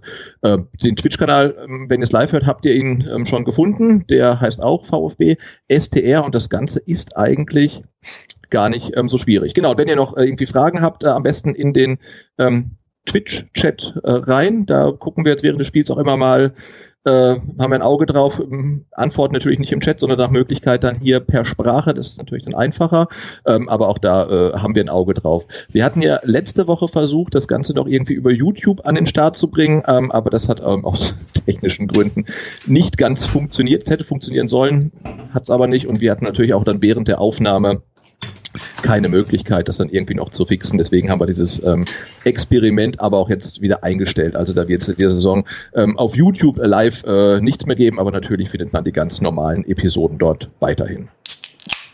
So. Ah, das klingt gut. ich bin zurück und zwar mit unserem neuen ähm, Stadiongebräu, möchte ich mal so sagen. Ich habe mir einen Stuttgarter Hofbräu geholt und ähm, der Vertrag tritt ja normaler dann ab dem 1.7. in Kraft, gehe ich mal von aus. Deswegen, ja, sorge ich hier schon dafür, dass ähm, der neue Sponsor, der neue Getränkelieferant des VfB Stuttgart zelebriert wird in diesem. Ich meine, das ist ja das ist hier wirklich so, so, so ein Lichtblick am Horizont. Wenn wir das nächste Mal ähm, ins Neckarstadion gehen, gibt's keinen Krombacher mehr. Ja, nicht, dass der Vertrag bis dahin schon ausgelaufen ist. Man weiß ja nicht, wie sich das mit dieser Corona-Geschichte entwickelt. also ähm, gut, jetzt, jetzt würde ich sagen, darfst du mal aus Klo, Sebastian, und äh, ich erzähle den Leuten, was nächste Woche von SDR so. Oh ja, das, das machst du. Ich bin äh, auch dann sofort wieder da. Für dich fasse ich es nochmal zusammen. Dankeschön. So, also, jetzt bin ich wieder zurück, habe einen Schluck vom Stuttgarter Hofbräu genommen. Ich äh, muss sagen, es gibt bessere Biere, ja. Also sollte sich der ein oder andere jetzt ähm, schon aufregen, was ich denn für eine Plörre hier trinken würde, ist absolut richtig, aber auf die Schnelle war nichts Besseres aufzutreiben. Also müssen wir damit leben. So, nächste Woche STR wieder mit einer normalen ganz gewöhnlichen Podcast-Folge. Wir werden wahrscheinlich am Dienstag aufnehmen. Das hängt jetzt ein bisschen davon ab, ähm, wie es bei mir beruflich hinhaut mit ähm, der, der, ja, der Zeit und ich muss mir das Spiel ja nochmal angucken. Also sprich ohne Livestream, ohne Fanradio, sondern einfach nur für mich, damit ich mir ein paar Notizen machen kann, damit wir ein bisschen was zu reden haben im Podcast. Also das steht für nächste Woche an. Entweder Dienstag oder Mittwoch werden wir aufnehmen und euch dann eine neue Folge präsentieren. So möchte ich es mal ausdrücken. Und dann werden wir natürlich wieder am kommenden Sonntag für euch da sein und das Auswärtsspiel in Karlsruhe, das Derby hier im Fanradio besprechen und kommentieren. Also das ist ja eigentlich ein sehr emotionales Spiel, aber ja, Corona-Zeit bedeutet natürlich auch, dass so ein Derby nicht ganz so intensiv begleitet werden kann, wie wir das eigentlich gewohnt sind. Uns wurde im Endeffekt diese, dieses Derby ja zweimal genommen. Also wir erinnern uns alle an die Hinrunde, als die Karlsruher nicht in ihrem Block gelassen wurden, weil äh, dort zunächst dieses Sprengstoff gefunden wurde. Später stellte sich aber raus, dass es nur in Anführungsstrichen so ein ähm, ja so ein Rauchtopf war oder mehrere Rauchtöpfe, die unter dem Podest des Vorsängers angebracht wurden. Also ich weiß natürlich, das hätte für eine Menge Wirbel gesorgt, wenn diese Aktion geglückt wäre. Aber da könnt ihr mir sagen, was ihr wollt. Also das war bislang die geilste Aktion, die äh, eine Ultragruppierung an den Start gebracht hat. Also so Rauchtöpfe unter dem unter dem Vorsängerpodest zu äh, platzieren und dann vielleicht, weiß ich nicht, äh, zu Beginn der ersten Halbzeit oder von mir aus auch der zweiten Halbzeit zu zünden, das wäre schon ein Hallo gewesen. Also dann nochmal Props an die Idee, auch wenn ich natürlich äh, nochmal äh, klarstellen möchte, ich bin nicht dafür, dass man jetzt hier den, den Leuten äh, für Panik sorgt. Man weiß es ja wirklich nicht, ob das dann ähm, zu Panik geführt hätte, wenn da plötzlich dann Rauchtöpfe hochgehen. Vielleicht, ja, hätte das wirklich dann Probleme verursacht. Von daher ist es vielleicht auch gut, dass diese Rauchtöpfe rechtzeitig entdeckt worden, aber trotzdem so ein bisschen fand ich die Aktion schon cool, muss ich sagen. Gut, meinst, also der Klaus Vogt äh, plant da nächste Woche was ähm, im Gästeblock. das wäre auch schön. Das wäre für mich eigentlich das Bild des Tages gewesen. Äh, wir erinnern uns alle, gegen den HSV stand er mit dem Schal da, wenn er jetzt einfach mal mit Bengalo dastehen würde. Das wäre einfach schön gewesen. Wenn der Klaus Vogt ein Bengalo reingeschmuggelt hätte. Und dann vermummt, ja, mit so einer Skimaske wäre da gestanden und hätte einfach das Bengalo gezündet. Mensch, Klaus, das wäre deine Chance gewesen. Ah, gut. gut, Sebastian, ähm, ich fasse für dich zusammen. Nächste Woche Dienstag oder Mittwoch nehmen wir eine normale Podcast-Folge auf, wenn du nichts dagegen hast. Ja, würde ich, würde ich, würde ich, würde ich einschalten. okay. Und am Sonntag gibt's dann das Derby in Karlsruhe. Ja. Tja, genau. Ähnlich emotional habe ich auch darauf reagiert, als ich das gerade eben angekündigt habe. Es fühlt sich einfach nicht an wie so ein klassisches Derby. Nee, also die, ja, die, die, weiß ich nicht, diese ganze Saison jetzt, äh, diese Geisterspiele, das, äh, boah, ja, also geht so Richtung Belanglosigkeit, ja. ne? Das, wie gesagt, ich habe auch jetzt auch gestern, ich hätte, hatte Zeit, ich hätte überlegt, gucke ich mir dann vielleicht doch mal irgendwie äh, Bundesliga, ich habe gar keinen Bock mehr drauf. Es ist mir wirklich mittlerweile so egal eigentlich. Ähm, und das ist eigentlich, eigentlich schade. Ähm, und beim VfB ist es halt ähnlich und die Mannschaft äh, tut halt auch wenig dafür, dass es einem anders geht, weil wenn man sich jetzt vorstellt, die Spiele wären mehr so wie die zweite Halbzeit gegen ähm, Hamburg oder auch die Spiele wären einfach ein bisschen äh, leidenschaftlicher, dramatischer, ja. aber das ist ja alles nicht der Fall. Also es, es passt halt dazu. Keine Stimmung äh, von den Rängen, keine Stimmung auf dem Platz, alles so boah, lahm irgendwie. Ja, der Bartschuber ist immer unzufrieden. Das, das ist zwar auch gut, ja, aber der steht immer da und ist, äh, das ist ja keiner, der, der motivierend da irgendwie auf die Spieler einwirkt, sondern der ist eigentlich immer angekotzt. Mit sich, mit den Mitspielern, den kotzt alles an. Also du hast wirklich das Gefühl, dass es für ihn das Schlimmste ist, dass er heute für den VfB auflaufen muss. Ist es natürlich nicht, aber das, das strahlt er aus für mich. Und ich hätte halt einfach mal gern so einen Spieler, ähm, und jetzt werden wahrscheinlich viele sagen, um Gottes Willen, aber ich sag's trotzdem, so wie Kimmich zum Beispiel. Also ich, ich bin kein großer Fan von Kimmich, weil der auch so eine komische Bayern-Attitüde sich schon angewohnt, angewöhnt hat, die ähm, ich nicht besonders abfeiere. Aber ein Spieler, der ständig nur allen auf den Sack geht äh, und, und, und auf dem Platz einfach die pure Geilheit siegen zu wollen auslebt. Das fehlt mir komplett in dieser Mannschaft. Und das fehlt mir, das ist das eigentlich Ver Verblüffende, nicht nur in, in der Saison, sondern eigentlich in den letzten Jahren beim VfB. Also es gibt immer mal wieder so ein paar Spieler, die deuten das an. Ich nenne jetzt einfach auch mal einen Eric Tommy. Die gibt man dann wieder ab, aus welchen Gründen auch immer. Aber das waren zum Beispiel so Spieler, bei denen hatte ich immer das Gefühl, für die gibt es nur Sieg, nichts anderes. Also ein Unentschieden ist für die gefühlt eine Niederlage. Und beim VfB sind es immer so, ja, sind halt Spieler, die sind halt dabei. Also alle elf, die da spielen, sind halt einfach dabei oder unzufrieden mit sich selber wie ein Holger Bartschuber und das reicht mir nicht. Und das ist etwas, das kreide ich dieser Mannschaft schon seit Jahren an. Deswegen fällt es mir auch ein bisschen schwer, nur Sven Mislintat dafür verantwortlich zu machen. Es muss auch irgendwie, ich weiß nicht, ähm, es muss in dieser Truppe immer noch Leute geben, die die diese diese Tristesse ein Stück weit vorleben und, und dann vielleicht auch die Rudelführer sind, sage ich jetzt mal. Gerade so ein Gonzalo Castro, äh, da haben wir ja schon mal drüber gesprochen, dass der einfach niemand ist, der, der eine Mannschaft mitreißen kann. Und da kann der von mir aus jetzt auch in fünf Minuten wieder ein Tor schießen und dann können wieder alle mir das vorspielen. es ist einfach kein, keiner, der eine Mannschaft mitreißt. Das ist ein Träumer auf dem Platz. Der latscht da vor sich hin, er hat ab und zu mal eine gute Idee, aber ganz ehrlich, wenn Gonzalo Castro jetzt nach, nach, wenn der vergessen, wenn wir den in der Kabine vergessen hätte, das wäre niemandem aufgefallen. Niemand hätte sich gefragt, wo ist eigentlich der Castro? Das, das, das ist eben das, was ich meine. Und da kannst du hier in dieser Mannschaft noch zwei, drei Spieler nennen. Es wäre einfach nicht aufgefallen. Wir hätten zu zehn spielen können und es wäre scheißegal gewesen. Und es ist doch einfach traurig, dass du keine Spieler hast auf dem Platz, die dich emotional irgendwie mitreißen, die, die du siehst, bei denen du das Gefühl hast, die wollen ja unbedingt aufsteigen. Ob das jetzt für ein VfB oder für sich selber ist, ist mir scheißegal. Aber ich möchte sehen,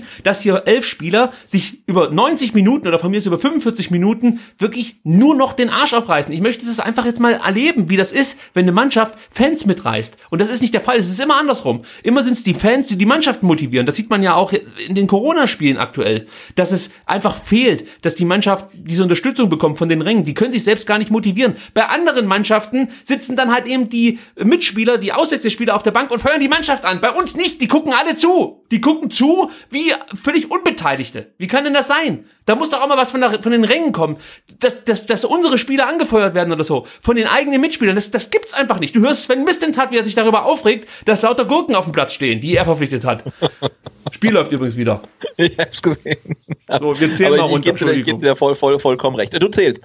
Also, wir sind jetzt bei mir bei 45, 15, 16, 17, 18, 19, 20, 21. Sebastian? Ja, das entspricht äh, dem, dem Abstand, den wir, den wir auch in der ersten Halbzeit hatten. Und wir haben gleich eine erste Flanke. Chance. Oh ja, da ähm, hätte sich hier meine Un mein Unmut dann vielleicht direkt wieder in ein Tor niedergeschlagen, aber es äh, war dann nicht der Fall. Lass mich raten, Materazzo hat wieder nicht gewechselt. Ich wollte gesagt, äh, gerade sagen, er ist kein großer Freund des Halbzeitwechsels. Ne? Ja, leck mich am Arsch. Hat er das Spiel gesehen oder was? Ich halte das nicht mehr aus. Du kannst doch nicht dieselben Spieler wieder aufs, auf, aufs Feld schicken wie, wie in der ersten Halbzeit.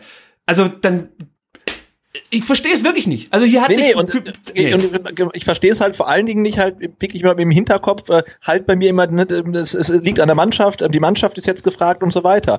Ähm, aber und dann ergreifst du aber nicht die Mittel, die du hast, nämlich Wechsel und die nicht zu wenige, die du hast. Ne, ähm, finde ich schwierig. Also es sei denn, man sieht jetzt halt wirklich ähm, dass die Mannschaft komplett anders auftritt, was ich aber für sehr zweifelhaft halte. Ja, da müsste Osnabrück halt schlechter werden, denn der VfB wird definitiv nicht besser. So, ähm, naja, ich lehne mich jetzt weit aus dem Fenster, aber es ist halt so. es ist auch hier diese Aktion gerade eben.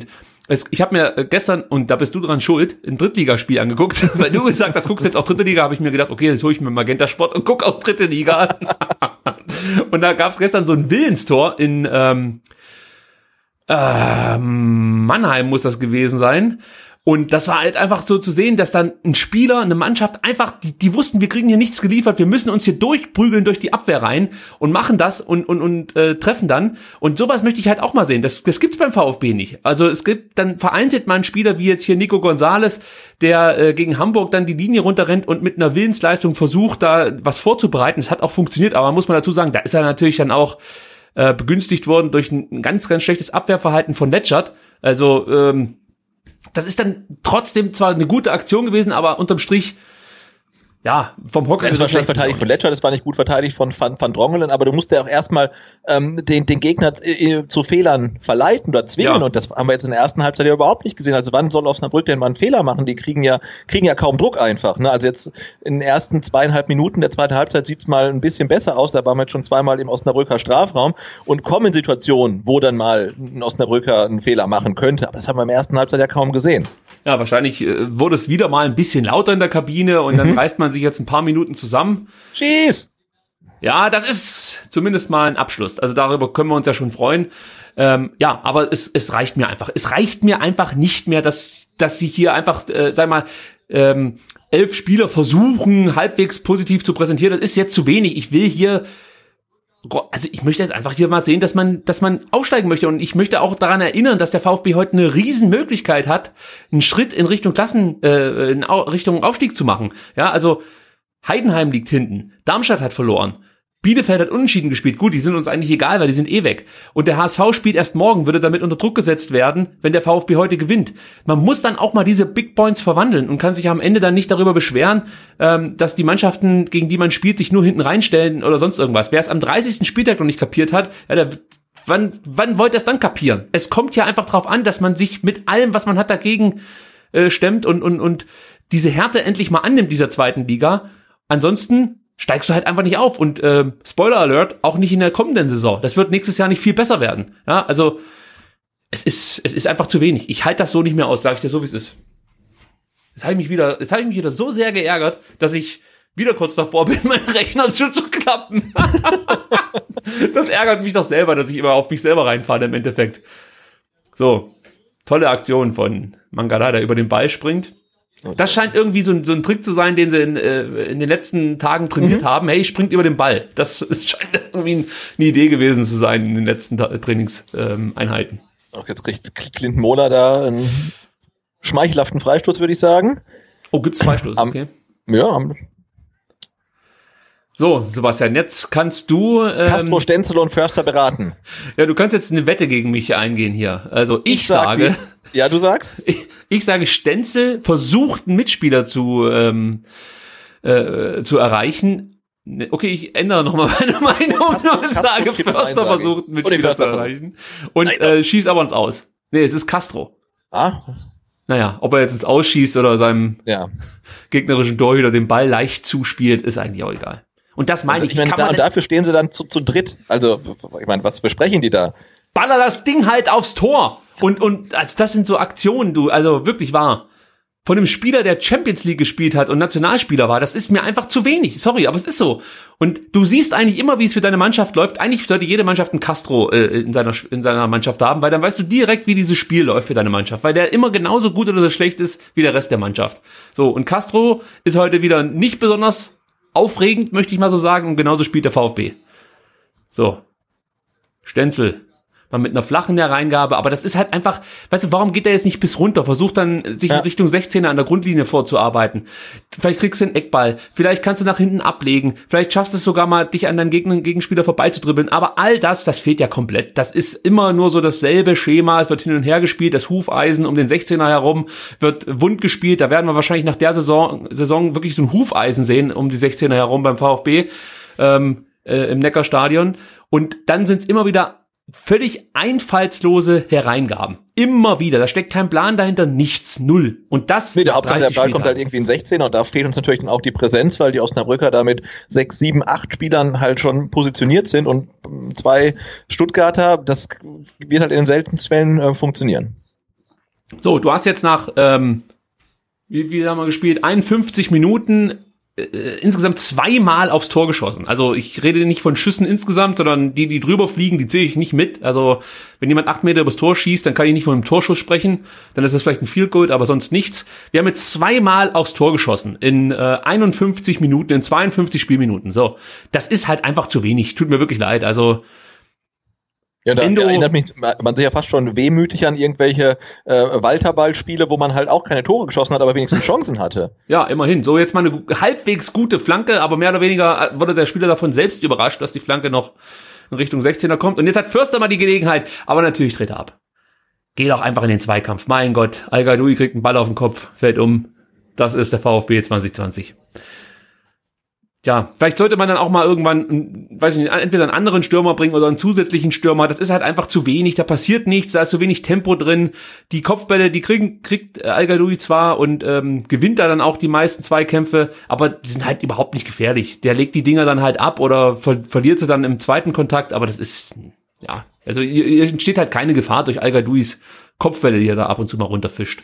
Muss ich Ja, ja, und jetzt nach, nach, nach dann jetzt bald zehn Minuten, ne, der VfB kam leicht angestachelt ähm, aus der aus der Kabine, Ja, aber jetzt ist das erste Engagement auch schon wieder verpufft und dann wird es jetzt genauso weitergehen. Und ich verstehe da auch nicht, warum er nicht wechselt. Also e egal was du machst, es kann ja eigentlich nur besser werden. Und äh, egal ob du jetzt einen zweiten Stürmer bringst, einen anderen Stürmer oder irgendwas machst, aber einfach gar nichts zu machen personell, finde ich es halt schon irgendwie auch ein Zeichen an die Elf, die auf dem Platz sind, hey, ihr macht das ganz ganz ordentlich. Und ich finde nicht, dass sie es ganz ordentlich machen.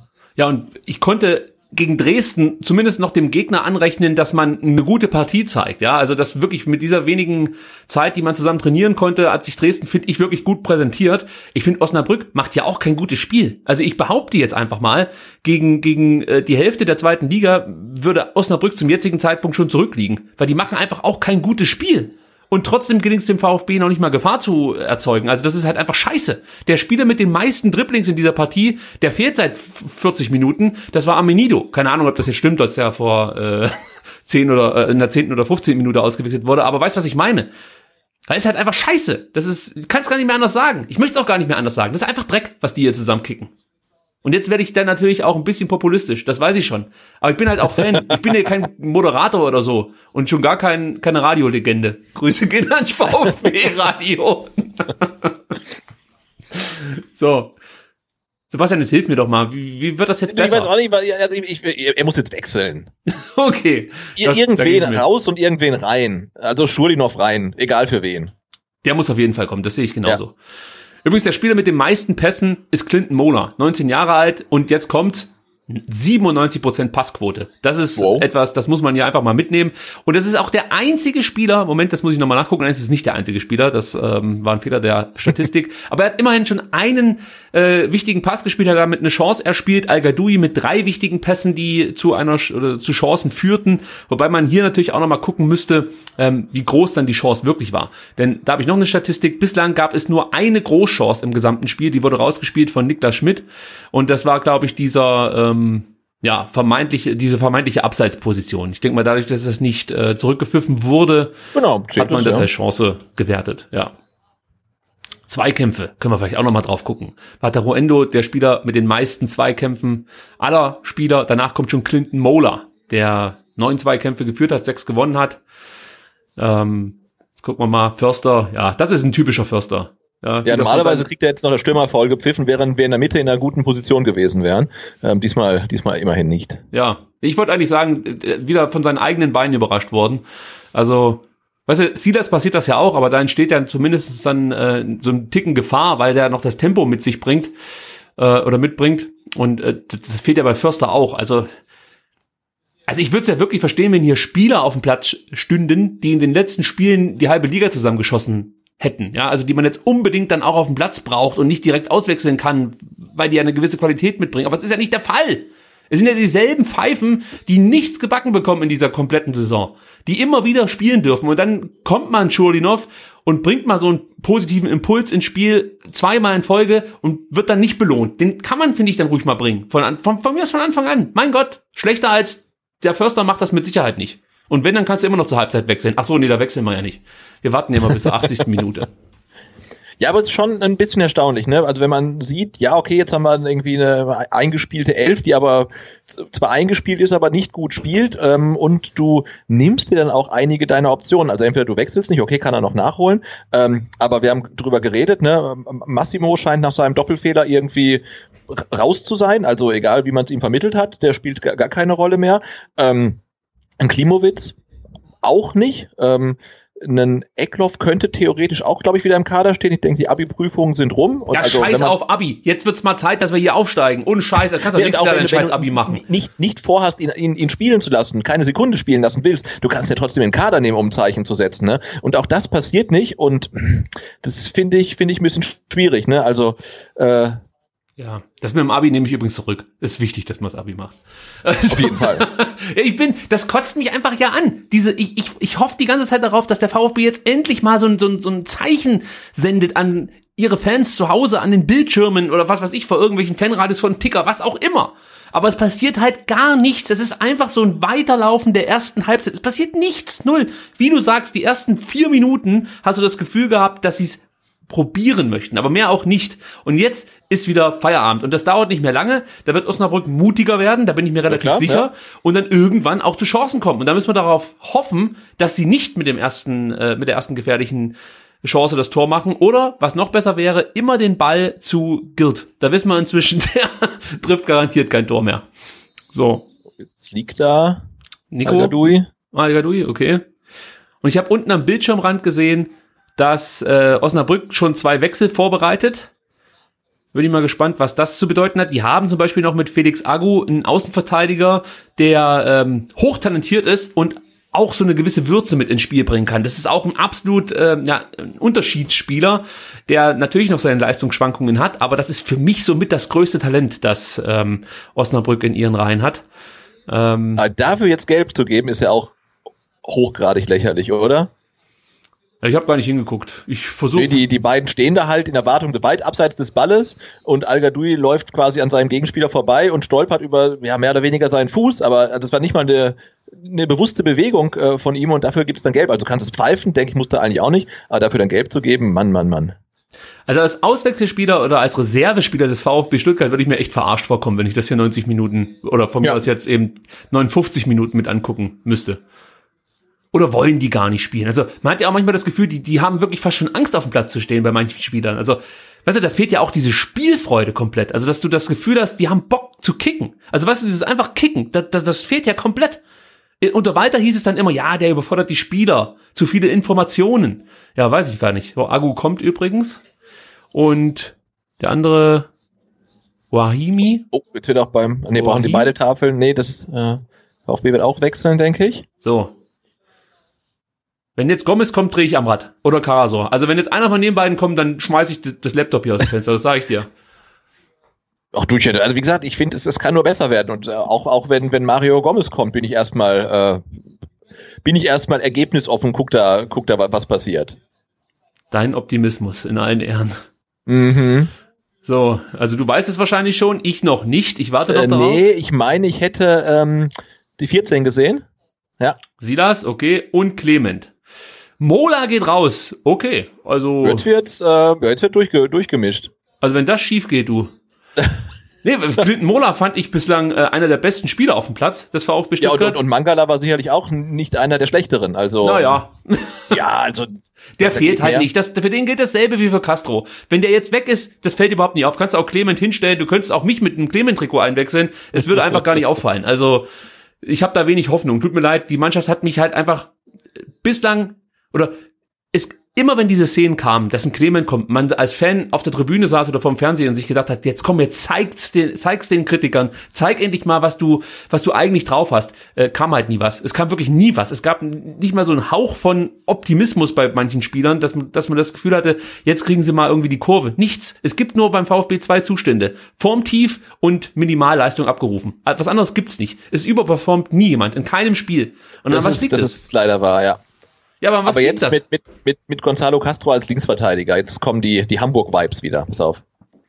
Ja, wahrscheinlich kotzt er sich dann direkt wieder an nach wenigen Minuten, wenn er, wenn er wieder zweimal hoch und runter laufen muss und dann wird wieder gewechselt, dass Schulinov mit übernehmen muss. Der macht dann links, oder in dem Fall dann, oder mal gegen Dresden war es rechts außen und Rechtsverteidiger.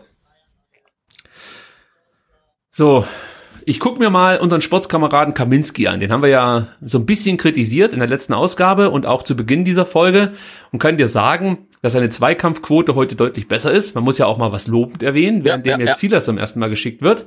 Genau, der soll mal was machen jetzt. Ein Trick. Mach mal einen Trick.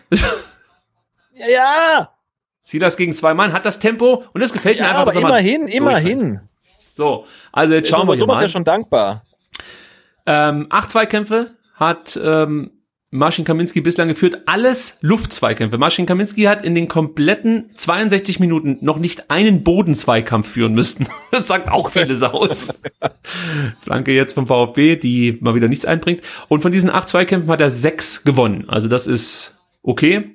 72 Ballkontakte. Ähm, wenig überraschend, dass da äh, wieder mal viel über den Innenverteidiger läuft. Das muss ich abwarten. Ich, ich hoffe irgendwie, dass jetzt mal ein Ball sehenswert Okay, das war jetzt mal ein bisschen strukturierter, also Ja, auch sonst, um das abzuschließen, Marcin Kaminski wahrscheinlich heute mit einer seiner besseren Partien für den VfB. Ähm, ja, aber was heißt das schon? Gegen einen Gegner, der im Endeffekt gar nichts macht, außer das 0 zu 0 ähm, zu halten. Junge, Junge, Junge, der VfB kotzt mich an. Ich kann es nur so sagen. Ich, ich Jetzt pass auf. Ich, ich, was, was ah, der kriegt er nicht mehr.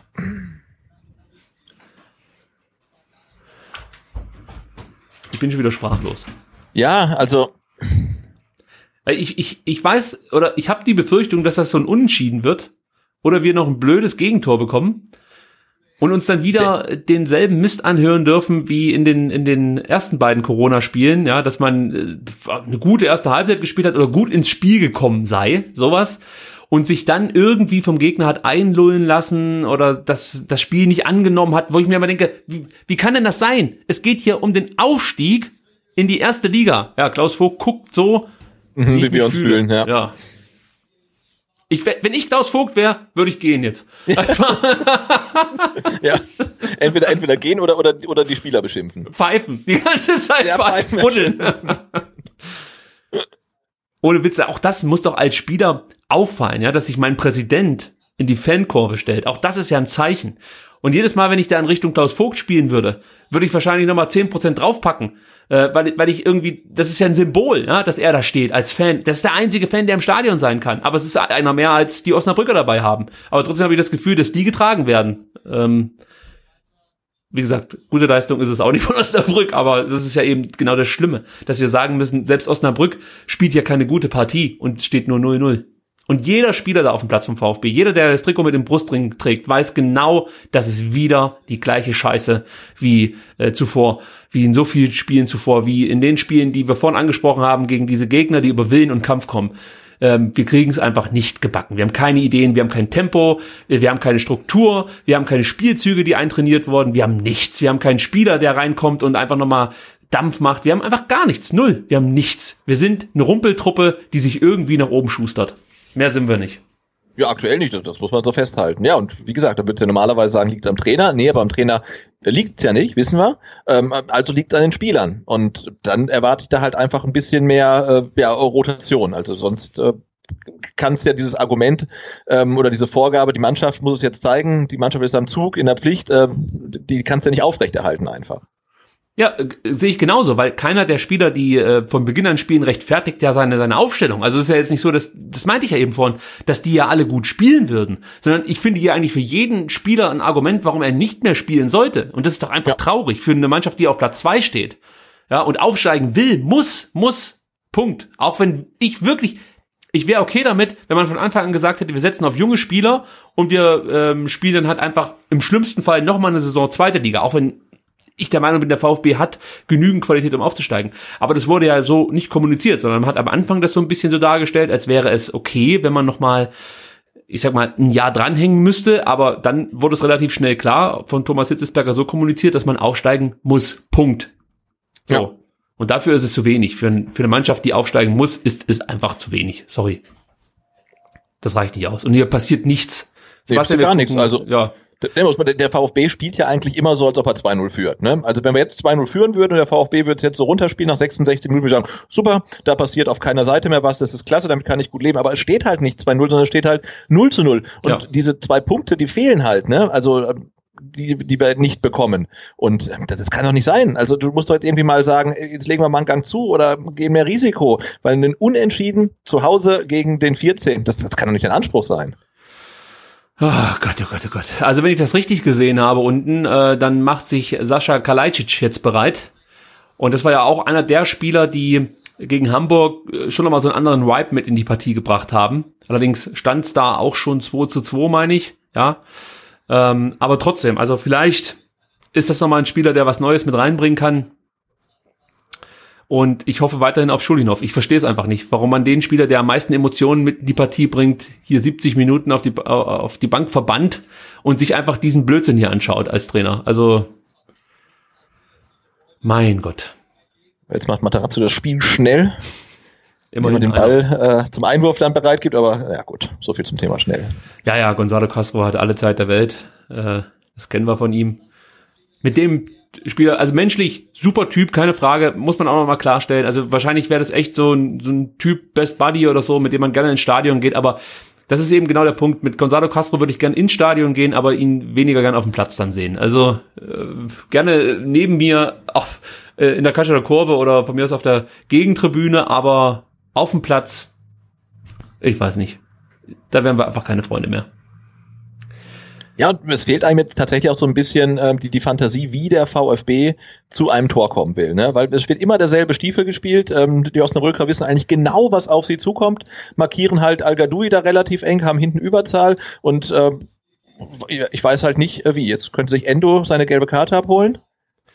Das fehlt noch. Ähm, Kriegt er allerdings nicht, aber da hat er Schwein gehabt, weil das hätte ich jetzt schon als ähm, taktisches Foul gewertet, weil er stellt sich da äh, rein und verhindert damit den Konter. Also sehr, sehr cleveres Foul. Umso cleverer, weil er keine gelbe Karte dafür bekommt, aber die hätte er sich eigentlich verdient gehabt.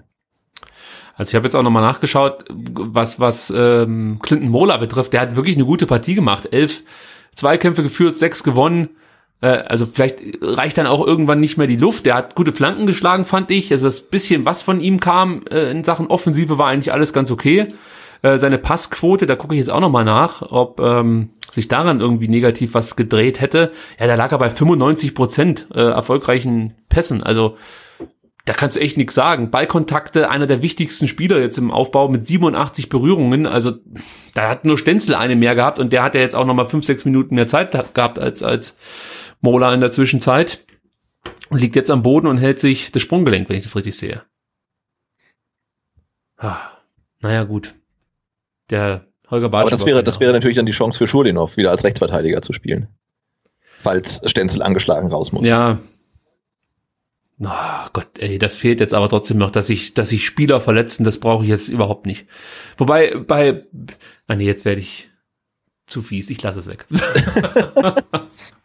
Gibt es denn in deiner, in deiner ähm, schlauen Statistik eigentlich schon separate Statistiken für den äh, Bart von Philipp Förster? Ja, null Prozent. Steht hier. Aber vielleicht macht er noch einen mit dem Bart, wer weiß. ja, also das ist das einzige Positive, was ich hier mitnehmen kann, dass Philipp Förster äh, so, einen so einen albernen Bart trägt. Ich freue mich schon, wenn er nächste Woche dann mit so einer, also kennst du diese Brillen noch, wo so die Nase dran hängt und unten so ein Bart? Das fehlt jetzt noch als nächstes. Äh, aber ich meine, wie man wie es richtig macht, hat ja ähm, der der der Studiogast von Sky gezeigt, ne? Also, Markus Babel sich ja mittlerweile auch wieder Highlander himself. Ähm, also das ist schon furchteinflößend. Markus Bubble sieht aus wie der Zauberer von Oz in so einem ganz schlechten Computerspiel. äh, ja, und das Lustige ist, er hatte heute irgendwie auch so einen Pulli an, der so aussah, als ob er aus Barthaaren ähm, gemacht worden sei. das hat sich irgendwie so wunderbar ergänzt. Ja, Stenzel humpelt raus, das sieht nicht gut aus und hinter Klaus Vogt steht's Ultras. Ja, die fehlen vielleicht jetzt auch ein Stück weit, weil also das, weiß nicht, wie du es bewertest, aber das ist mir wirklich aufgefallen. Dem VfB, der Mannschaft, fehlt dieser Arschtritt, der auch von den Rängen kommt. Ja. Ich, also ich dachte ja, dass es vielleicht auch schädlich sein könnte für die, für die Truppe, ja, dass man da einfach zu sehr verunsichert ist. Aber ich glaube, die brauchen das, dass du die erstmal so eine halbe Stunde lang beschimpfst, damit sie endlich mal äh, vielleicht Schiss haben zum Verlieren und dann ein bisschen mehr investieren oder riskieren, als das jetzt hier der Fall ist. Man hat wirklich das Gefühl, man trödelt sich ja irgendwie dann bis zur 90. Minute so lang hin. Und ey, wenn's wenn's gut läuft, dann machen wir noch eine Bude. Aber ganz ehrlich, Heidenheim verliert und äh, Hamburg muss auch erstmal nachziehen. Also wir haben eigentlich alles im Griff. So, so sieht das momentan aus hier. Ja, ich finde auch jetzt, also ähm, nach den Geisterspielen, die wir bisher jetzt gesehen haben, muss man eigentlich festhalten, Müssen wir kurz gucken, weil Okay, ich sehe ich sehe jetzt zwar eine Chance für Osnabrück, aber ähm, die führt bislang zu nichts. Aber das ist genau das, was ich gesagt habe. Die werden irgendwann mutiger. Und dann ja, ja, klar. Kriegst du hier ein Tor und weißt im Endeffekt, du kannst nicht zurückkommen. Also das ist ja das, was, was eigentlich auch immer klar ist. Wenn hier der Gegner in Führung geht und jetzt schon, sagen wir, verhältnismäßig gut verteidigt, ja, da kann man Gelb geben. Aber er lässt Vorteil laufen. Ja. Nach der neuen Regel darfst du danach nicht mehr rote Karte zeigen, äh, dem, dem Spieler, der das voll begangen hat. Jetzt Clement, Clement könnte, er kann nicht, da ist halt so viel los. Jetzt Da ist halt viel ähm, los. Du musst halt wieder voll mit Blauen da. du musst über außen kommen, du musst runter an die Grundlinie kommen und dann mit Flanken oder mit, mit Drücklagen oder so arbeiten, aber du wirst halt einfach dich ja nicht durch die Mitte irgendwie durchkombinieren können, schon gar nicht unsere Holzfüße, also das kannst du vergessen, also. Das war jetzt ja eigentlich eine gerade, also konnte der VfB Und auf geht's, und Tempo, meine Güte, die da lang hin, du, mach hin jetzt, du, wirklich, das gibt's doch gar nicht. Da wird noch fünfmal der Ball hin und her geworfen, bis dann einer sich mal zum Einwurf entscheidet. Das gibt's doch nicht.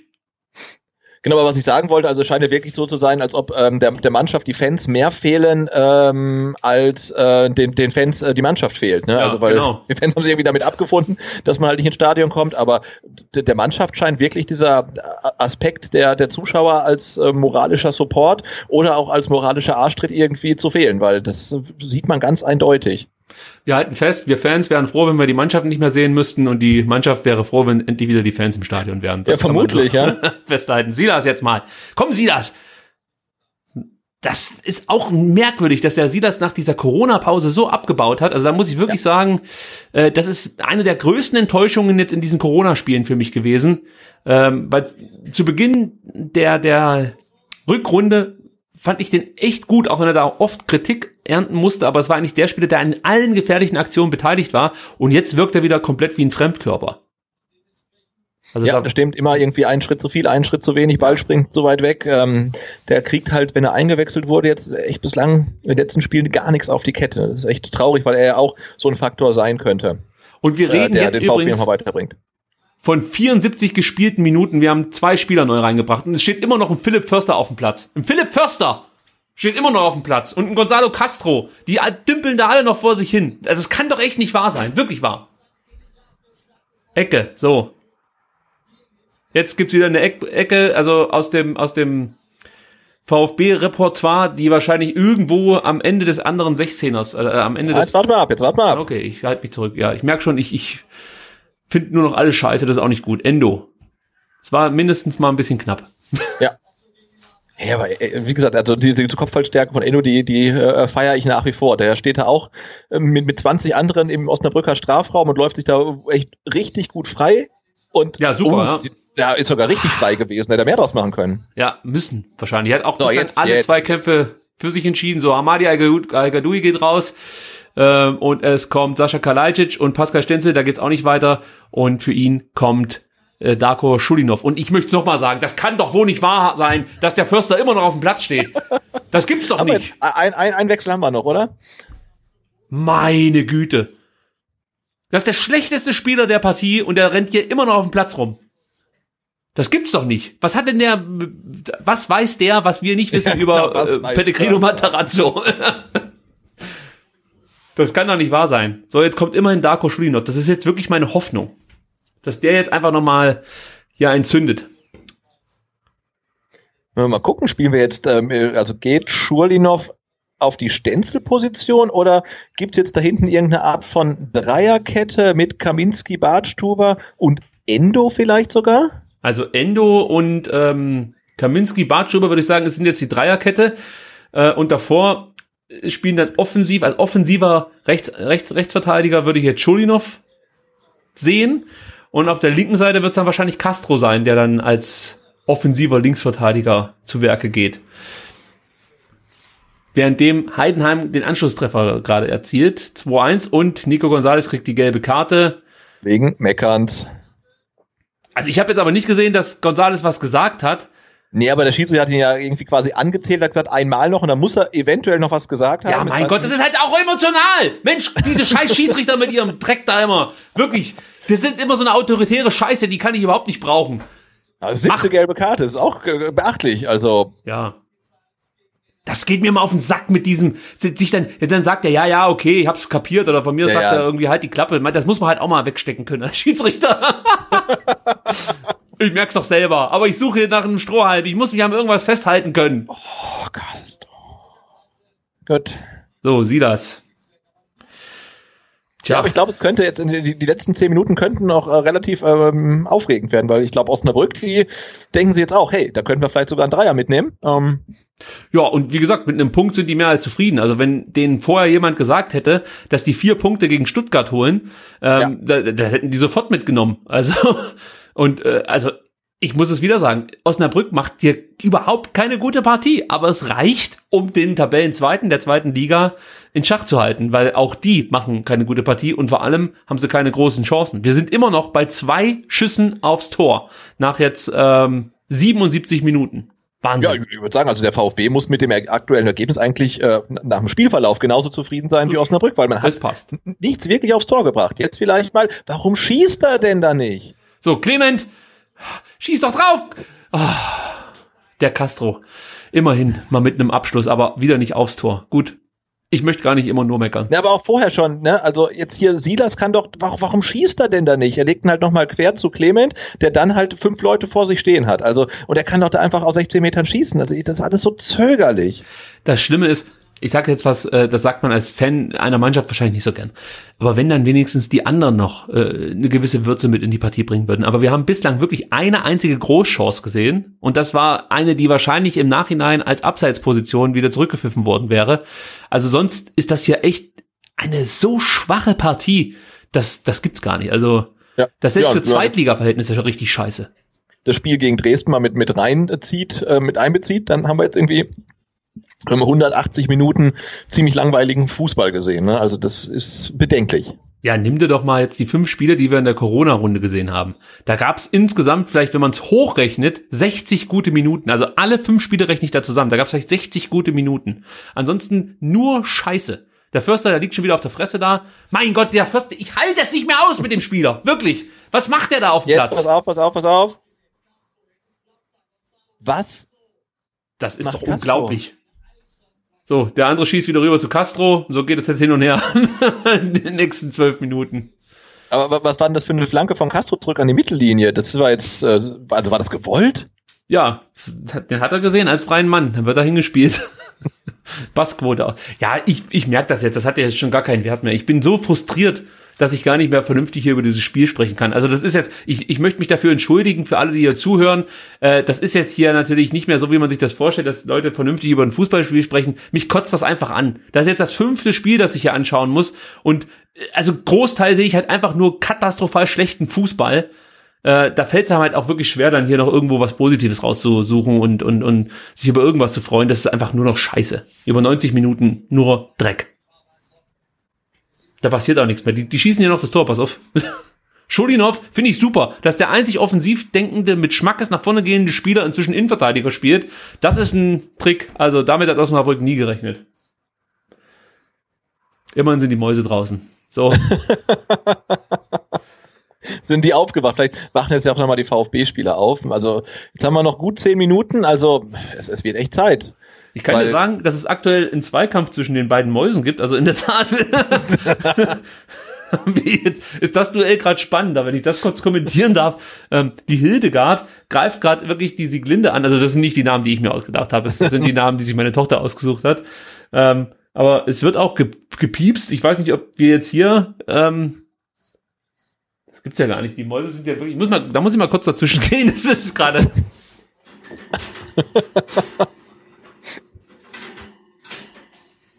So, Ja, nicht, dass es nicht, dass es dann irgendwie in Kürze schon wieder ähm, äh, Schwund gibt bei den Mäusen. Das wäre sch schlimm. Eine habe ich gerade ausgewechselt. Und Matarazzo wartet noch mit seinem fünften Wechsel. Wenn der Förster heute durchspielt, du, das verkraft ich glaube ich nicht. Es ist der schlechteste Spieler auf dem Platz. Also natürlich gibt's bei Osnabrück noch Spieler, die, die, die vielleicht noch einen Ticken schlechter sind, aber auch nicht so viele. Es ist der schlechteste Spieler heute, Philipp Förster. Und der spielt durch. Warum? Du musst, das, du musst noch ein paar Mal häufiger sagen, dann macht er in der 92. das 1-0. Hoffentlich wird das dann annulliert. Das würde passen. Dem Kalajdzic würde es meine, einfach meine, meine Bartlänge im Abseits gewesen. Ja. ja, genau, das, das würde noch zu Försters Auftritt heute passen. Und wenn ihr denkt, dass ich das jetzt einfach nur sage, weil ich den Förster nicht mag, nee, der hat nichts in diesem Spiel, nichts, gar nichts auf die Kette gebracht. Sechs Zweikämpfe bislang geführt, einen gewonnen. Elf Ballverluste, insgesamt 53 Ballkontakte, die meisten Pässe oder viele Pässe kommen nicht an. Also das ist einfach zu wenig. Die Flanken kommen gar nicht an, die langen Bälle, die kommen an. Okay. Aber es waren nur zwei. So, Schulinov, der bringt die Härte mit. Ja. Aber Freistoß gegen ihn, das war ein bisschen zu viel, zu viel Härte. Sebastian, hilf mir. Aber habe ich das Gefühl, dass Schulinov hier auch wieder eigentlich nicht so eingesetzt wird, dass seine Stärken voll zur Geltung kommen können? Also der wird mir ein bisschen zu defensiv hier gerade verwendet, möchte ich fast schon sagen. Also für mich wäre das halt eher ein Spieler, der dann wirklich ganz klar offensiv mit eingebaut wird und, und ist er jetzt hier wirklich als Verteidiger eigentlich gerade auf dem Platz, als Rechtsverteidiger. Genau, ich meine, hat er jetzt ja gegen Dresden auch schon gespielt, relativ äh, gut, ähm, aber da brauchten wir auch keine Treffer mehr, da haben wir ja ähm, geführt und jetzt bräuchten wir halt echt dringend ein Tor und du wechselst halt eine Offensivkraft ein, die dann halt defensiv spielt. Also ich verstehe es ehrlicherweise auch nicht. So, 83. Minute und jetzt hat Osnabrück fast wieder die große, große Möglichkeit. Also ich muss sagen, wenn überhaupt mal was Gefährliches passiert in Richtung Tor, dann durch die Osnabrücker. Ähm, genau, aber in der, in der Art und Weise, wie sie jetzt den Angriff ausgespielt haben, sieht man halt auch, wie, wie gut oder beziehungsweise nicht gut die sind. Ne? Also ähm, das war jetzt ja auch keine kleine Chance, die aber halt auch ganz schlecht rausgespielt ist, also genauso schlecht wie jetzt hier ähm, gerade der Pass von Kalajdzic. So, jetzt müsste Endo aber fällig sein. und dann hat er wieder Glück. Das gibt's ja gar nicht. Ey, also ich glaube, wenn ich Osnabrück-Fan wäre, dann würde ich mich über die ähm, ähm, Schiedsrichterleistung ähm, und ähm, ja, so die Interpretation der Zweikämpfe aufregen, weil Endo hat jetzt zweimal mindestens gelbwürdig gefault, hat insgesamt drei oder vier Fouls, gemacht, hat keine Karte bekommen. Also ich finde das super, ähm, aber das ist schon ein bisschen seltsam. Oh, oh, oh. Ja, also ich bin auch der Meinung, dass Endo äh, sich die gelbe Karte verdient hätte. Aber äh, ich habe nichts dagegen, wenn der dann gegen Karlsruhe mit auf dem Platz Auf steht. jeden also Fall. Von daher ist das schon okay. Karlsruhe, da, da, da brauchen wir ihn. Tja, und wenn man Sven Mislintat äh, Glauben schenken darf, dann muss der VfB die restlichen vier Spiele gewinnen, um direkt aufzusteigen. Denn er hat gesagt, vier Siege müssen es sein, ein Unentschieden können wir uns erlauben, aber der Rest ähm, muss, wie gesagt, gewonnen werden. Und ja, also Darmstadt steht da noch an. Karlsruhe wird definitiv auch ein hartes Spiel, weil es für die Spieler wichtig ist. Zum einen, weil sie, also die Karlsruher, weil sie nicht absteigen wollen und ganz hinten drin stehen. Und äh, zum anderen natürlich, weil es schon diesen Derby-Charakter hat. Und im Gegensatz zu unserer Mannschaft könnte ich mir vorstellen, dass das mit den Spielern auch ein bisschen was macht. Also von den VfB-Spielern erwarte ich ehrlich gesagt keine zusätzliche Motivation. Nö, wahrscheinlich nicht. Ja, weil Nee, das müsste das, ja jetzt ich glaube, da das nächste äh, äh, Geisterheimspiel ist dann gegen Fürth, sehe ich das richtig? Nee, das müsste gegen Nürnberg sein. Ah, Nürnberg, sorry, ja, Ja, genau. ja. Stimmt, Fürth hatten wir ja schon, ja, Quatsch. Und auch da, also man kann ja natürlich jetzt davon sprechen, dass der VfB nur Gegner hat von unten, also die jetzt eigentlich nicht so gut Fußball spielen können, aber für die geht's halt ums Überleben. Und ähm, das macht's nicht unbedingt einfacher, meiner Meinung nach, weil es ist eben dann genau darauf an, ankommen wird, dass man mit Einsatz, Kampf und Wille versucht hat, diese Spiele halbwegs positiv zu gestalten. Und das sind genau die Attribute, die dem VfB nicht so besonders gut bekommen. So, jetzt kommt Mario Gomez. ja, und weißt du, Und es wen? geht Philipp Förster. Dankeschön. Das ist für mich der größte Moment im Spiel und da spiele ich auch die Torhymne. Das ist für mich der schönste Moment bislang. So. Förster verlässt den Platz. Danke.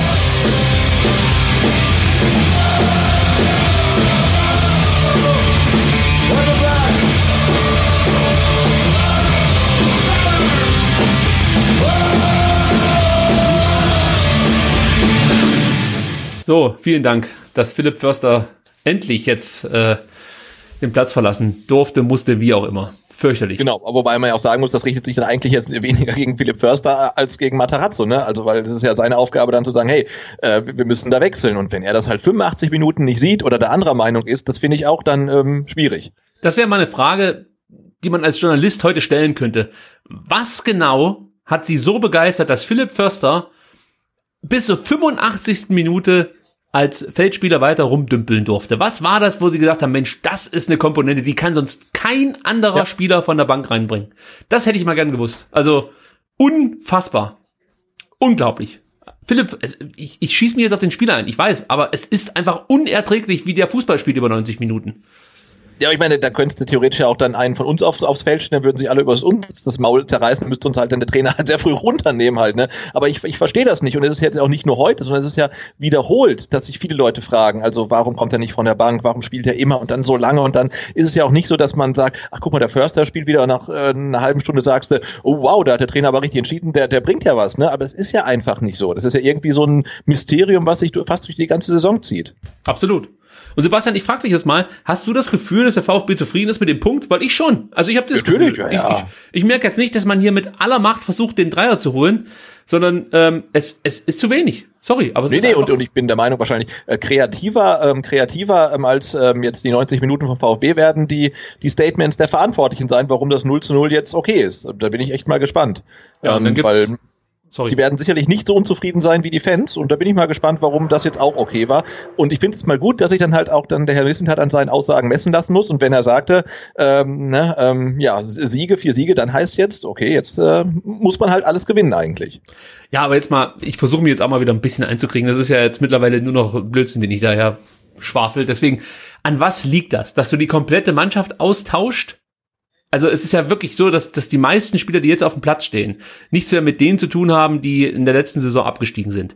Und trotzdem die Mannschaft das Gesicht beibehält. Ja, das liegt jetzt, würde ich sagen, nicht an Mario Gomez. Mario Gomez ist für mich eigentlich ein Spieler, der ist ein Vorbildspieler, der vielleicht jetzt emotional auf dem Platz nicht so viel mit reinbringt wie andere, keine Ahnung, fällt mir jetzt kein Beispiel ein, aber das ist jetzt kein Stinkstiefel oder so und niemand, der, der, der Mannschaft an, an und für sich schlecht tut, sage ich jetzt mal. Und auch ein Gastro ist, äh, Castro ist ja kein, ähm, wie soll man sagen, kein Spieler, der, der, der die Mannschaft, weißt du, einfach Schaden zufügt. Ich weiß gar nicht, wie ich das anders ausdrücken kann. Aber es ist Ich doch immer nicht, wieder du, du, derselbe hast ja, du hast Spirit. ja Du hast ja kein, keine Stinkstiefel drin, aber vielleicht ist auch genau das Problem, ne? Also, dass du einfach alles viel zu nette, zu nette Typen drin hast. Also, du, du bräuchst, das hatten wir schon mal gesagt, quasi äh, ein, ein Holger Bartstuber, der seinen Frust irgendwie in positive Energie für andere ähm, kanalisieren kann, wa- was er ni- nicht kann. Aber so einer fehlt ja halt, ne? Das Das dauert so lang, sorry, ich muss wieder sagen. Da ste- nicht, Endo ist ja wirklich ein, einer der Spieler, die, die, die ich abfeier.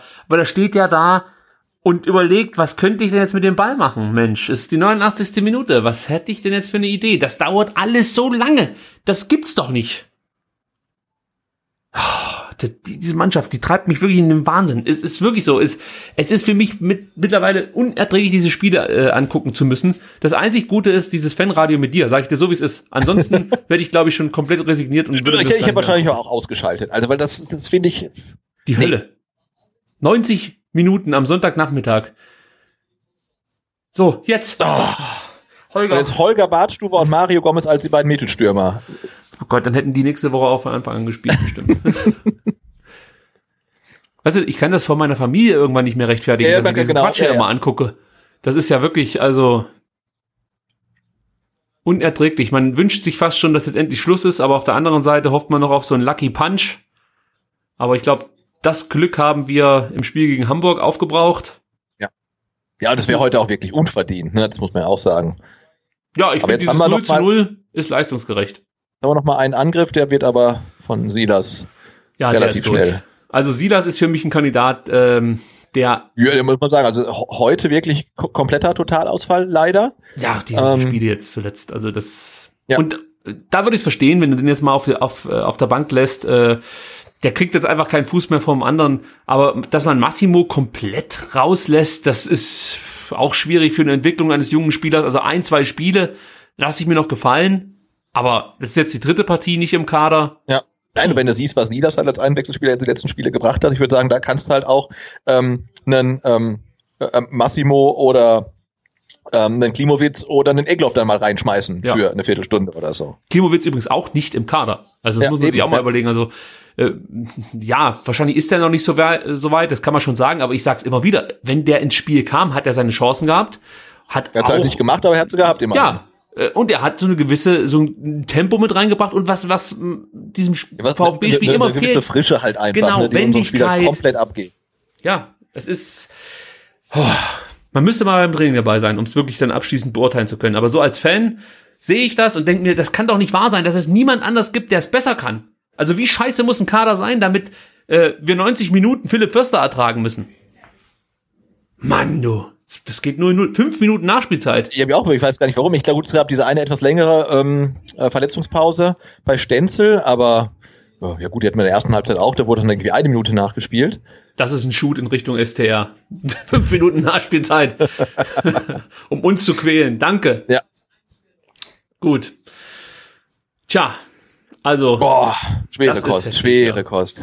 Also ich habe mir zwei Drittligaspiele gestern angeschaut und die waren besser als das hier. Also nicht nur spannender, sondern auch vom Fußball her deutlich besser. So, jetzt nochmal der Ja, VfB. jetzt, jetzt, jetzt, letzte Chance. Ah, okay. Es ist dann auch wirklich immer, äh, entweder ist es überhastet, ideenlos, null Struktur. Ich meine, klar, in der 90. oder in der 92. Minute brauchst du jetzt keine große Struktur mehr ins Spiel bringen, aber das geht ja wirklich die kompletten 90 Minuten so. Dass du, dass du, du erkennst ja noch nicht mal eine Idee eines Spielzugs oder so. Also, dass man sagt, das haben sie vielleicht trainiert. Nichts. Null. Da ist nichts da. Und das, oder auf, auf die Art und Weise, wie Osnabrück hier spielt, darauf kannst du dich ja einstellen. Also weil wir erleben das jetzt seit ähm, inzwischen seit seit August oder wann seit Juli schon, seit äh, eben diese Saison begonnen hat, dass sich alle Spiel Mannschaften hinten reinstellen. Man erspielt sich keine Torchancen, noch viel weniger als unter weiter, deutlich viel weniger unter weiter und äh, man bringt halt auch nichts zustande. Also Ach man, ey, ich habe keinen Bock mehr auf die Scheiße. Nee, aber das muss man ja sagen. Also wir hatten heute einfach keine einzige richtig zwingende Torchance. Ne? Null. Also das, das ist erschreckend. Komm, ey, wenn der schönste Moment ist, wenn wenn wenn Karl-Heinz Förster, äh, wenn äh, Philipp Förster ausgewechselt wird. Wobei hier Das hat, äh, glaube ich, hat, glaube ich, gerade äh, Sascha Kalajdzic in, äh, in äh, zehn Sekunden äh, drei Kopfballduelle gewonnen, weil er irgendwie den Ball dreimal hochköpfen konnte, bevor ein Gegenspieler dran war. Das äh, war jetzt auch schön. Also der hat da vorne auf jeden Fall äh, eine ganz gute Präsenz.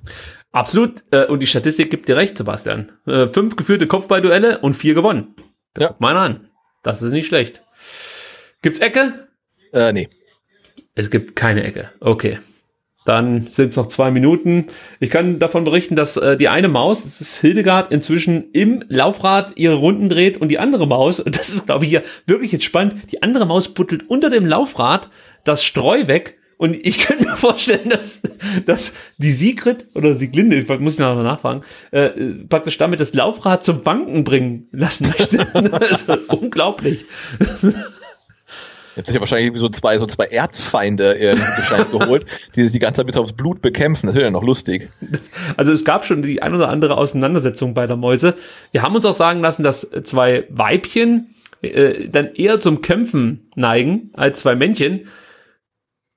Aber da meine Lieblingsmannschaft ähm, genau das Gegenteil einer kämpferischen Truppe ist, dachte ich mir, da kann ich mir wenigstens zwei Rennmäuse zulegen, die eine gewisse Mentalität an den Tag legen. Ja, das tun sie, alle beide. Bin sehr begeistert von beiden Mäusen. Übrigens, äh, das vor dem Eckball muss ich auch noch an den Mann bringen. Äh, man kann mit Magenta Sport auch die Frauenbundesliga sich reinpfeifen. Und ich muss sagen, das ist echt ähm, eine Empfehlung an der Stelle. Warte mal. Ähm, nee, bringt natürlich nichts ein, denn äh, was, also was mir für mich ein Problem war, in Nicht-Corona-Zeiten war das natürlich bei diesen Frauenspielen, oder was heißt natürlich, aber dass bei diesen Frauenspielen enorm wenig Zuschauer da waren. Also du, du, du spielst halt wirklich mehr oder weniger immer vor einer Geisterkulisse. Und also damit konnte ich mich nicht so richtig anfreunden. Also da fehlten mir die Emotionen von den Rängen. Bei WM und EM ist es nochmal anders, aber bei diesen ganz normalen Bundesligaspielen, da fehlte was. Und boah, Leck mir Arsch, ey. Das gibt's doch nicht. Das kann doch nicht wahr sein. Aber irgendwie auch wieder so äh, ein klassischer ähm, Osnabrücker Konter, der jetzt fast da zum ganz, ganz späten Führungstreffer geführt hat. Aber vorne hat der VfB den Ball. Ähm, Kaminski könnte einen Distanzschuss nehmen, holt ewig lange aus und bevor er überhaupt dann zum Schuss kommen kann, ist der Ball schon wieder weg. Und äh, dann kommt Osnabrück nochmal ins Rollen und ja, hatte jetzt Pfeift eine nicht Ding so ab. schlechte Chance. Pfeif bitte das Spiel ab, weil die, die pfeif jetzt ab. Die machen ja noch ein Tor in der letzten Minute, pass auf. Pfeif das Ding ab. Ah, der Kalajdzic, der Kopf köpft Oh. alles raus. Bitte pfeif das Ding ab jetzt. Gottes Willen. Um Himmels Willen. Wenn diese Mannschaft aufsteigt, wenn diese Mannschaft aufsteigt, ja, dann möchte ich nicht einen Arm sehen, der nach oben geht. Denn das ist eine Schande für die Mannschaft. Das hat nichts mit der Liga zu tun. Die Liga ist scheiße. Das weiß ich. Aber der VfB ist noch schlimmer. Die spielen einen Dreck zusammen. Wirklich. Man sollte sich schämen. Echt. Also das ist wirklich eine Schande, wie die Fußball spielen. Das hat eigentlich auch nichts mehr mit Fußball zu tun, was da gespielt wird. Das ist einfach eine Schande. Man muss sich wirklich die Frage stellen, wie viele Spieler stehen da eigentlich auf dem Platz und tragen das Trikot mit einem Brustring und wollen Fußball spielen, haben Bock auf Fußball.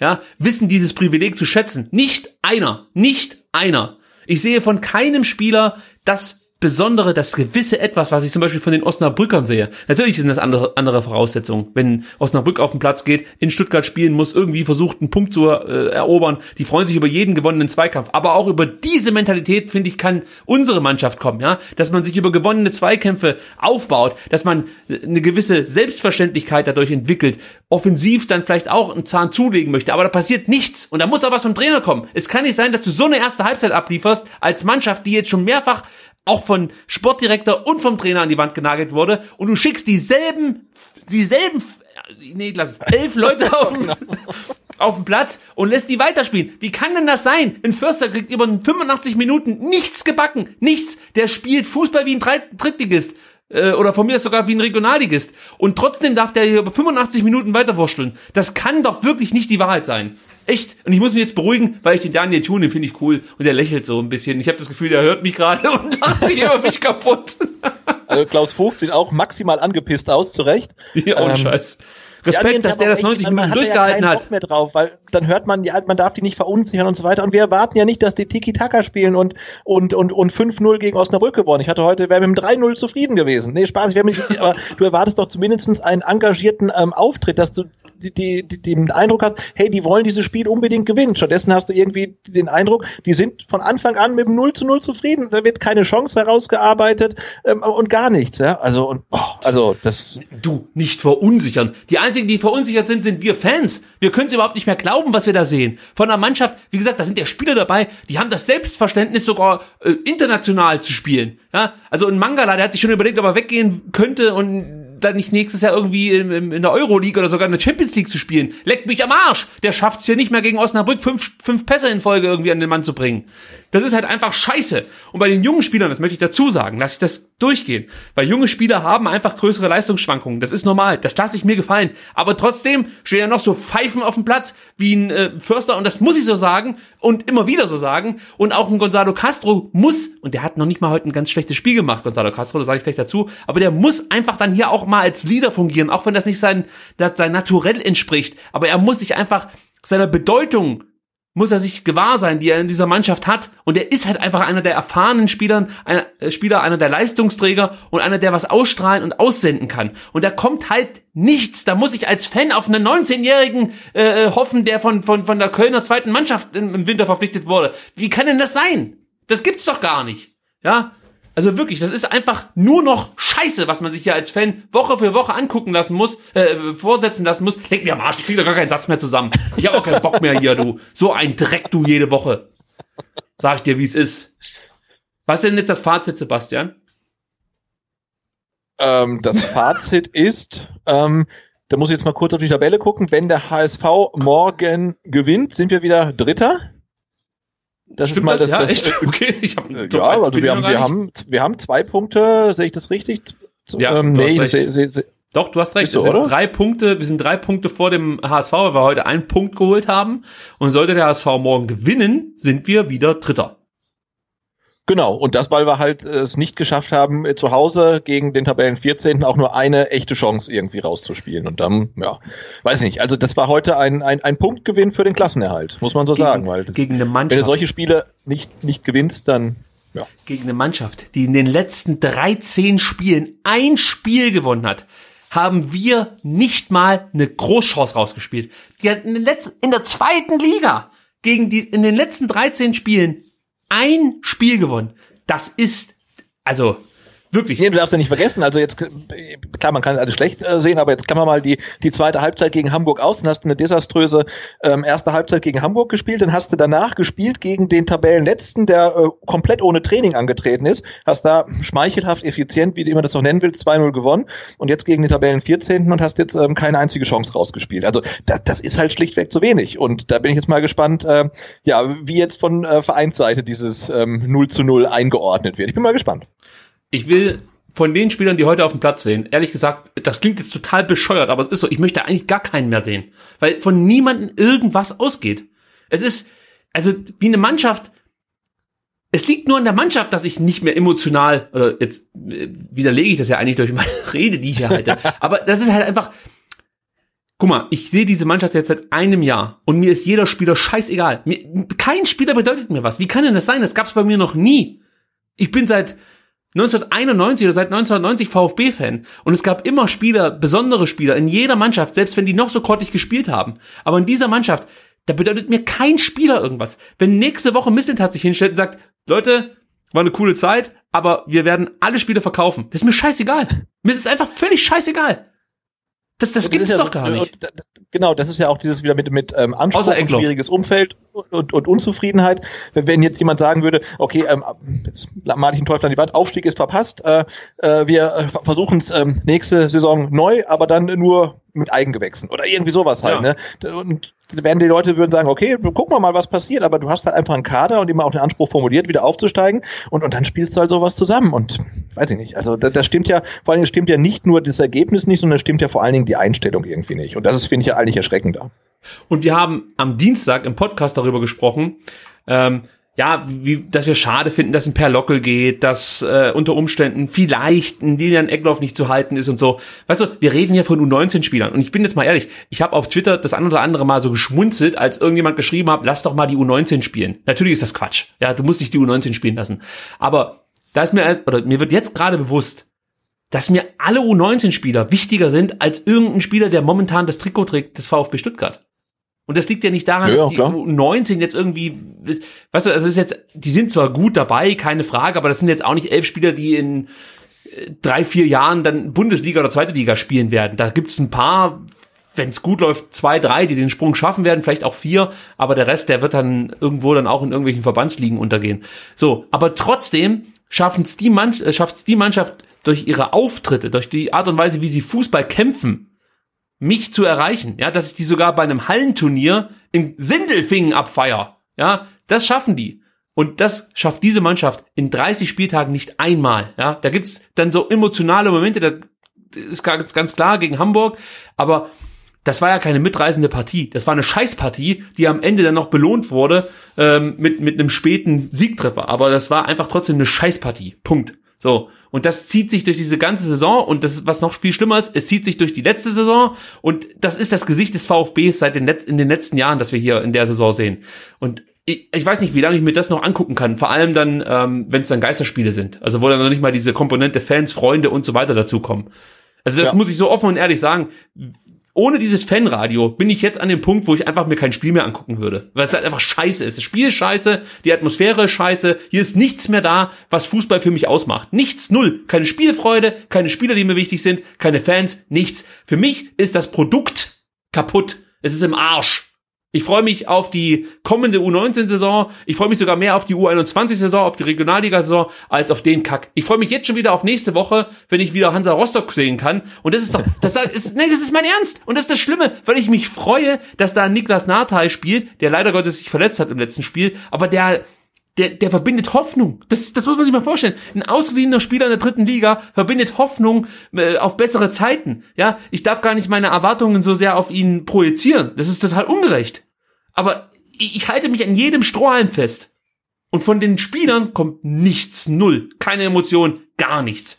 Nee, und wenn man das halt jetzt auch so mitbekommt, ne, wie so die Stimmung bei den, bei, bei vielen Fans zumindestens ist, dann ähm, ja, ist ja der VfB nicht nur dabei, ähm, den, den Aufstieg zu verspielen, sondern sie verspielen sich ja auch die Sympathien der Fans. Ne? Die Leute kamen ins Stadion, um ja andere Fans zu treffen, auch wegen des Fußballs, klar. Jetzt ist der Fußball so unfassbar schlecht ähm, und von der Mannschaft kommt halt überhaupt nichts zurück. Und da werden jetzt viele wirklich sagen, ich gucke mir das doch nicht mehr an, was, was soll das? Ne? Da kann ich in meiner Zeit was Besseres ähm, anfangen. Und ob diese Leute dann wieder ins Stadion Stadion kommen, wenn wieder äh, Zuschauer im Stadion erlaubt sind, wenn dann der VfB vielleicht dann wieder gegen Osnabrück und Kiel und Wien Wiesbaden spielen darf, muss, äh, das wage ich mal zu bezweifeln. Ne? Und ich finde, das ist echt eine große Gefahr. Also wenn das so weitergeht, dann spielt der VfB da nicht gegen den Tabellen 14 vor 55.000 Zuschauern, sondern glaube ich nicht, dass das Stadion noch so voll sein wird regelmäßig. Und das ist gerade echt eine ganz große Gefahr. Und der, der, das Team ist wirklich dabei, gerade sehr viel zu verspielen. Absolut. Also, und dann ist das für mich eigentlich auch der perfekte Schlusssatz für heute. Ich gehe jetzt und sag Tschüss. Mir fällt nichts mehr anderes ein. Ich habe keinen Bock mehr. Sebastian, vielen, vielen lieben Dank, dass du dir wieder Zeit genommen hast. Ed Butze Gerne. ist dein Twitter-Account. Ed Vertikalpass ist der Account, der auch diese Niederlage, wollte ich fast schon sagen. Dabei ist es ein Unentschieden, aber gefühlt ist es eine Niederlage. Ähm, die das Ganze nochmal aufarbeiten wird. Es wird das Vertikal-GIF geben. Es wird einen zynischen Text geben, könnte ich mir vorstellen von euch. Ja, und vielleicht. trotzdem werdet ihr wieder Hoffnung haben, dass es nächste Woche in Karlsruhe anders läuft und der VfB gewinnt. Da hoffen wir drauf. Hoffen wir. Aber viel schlimmer kann es ja nicht mehr werden. Also das jedenfalls von vom Einsatz her und äh, von der von der Offensivleistung.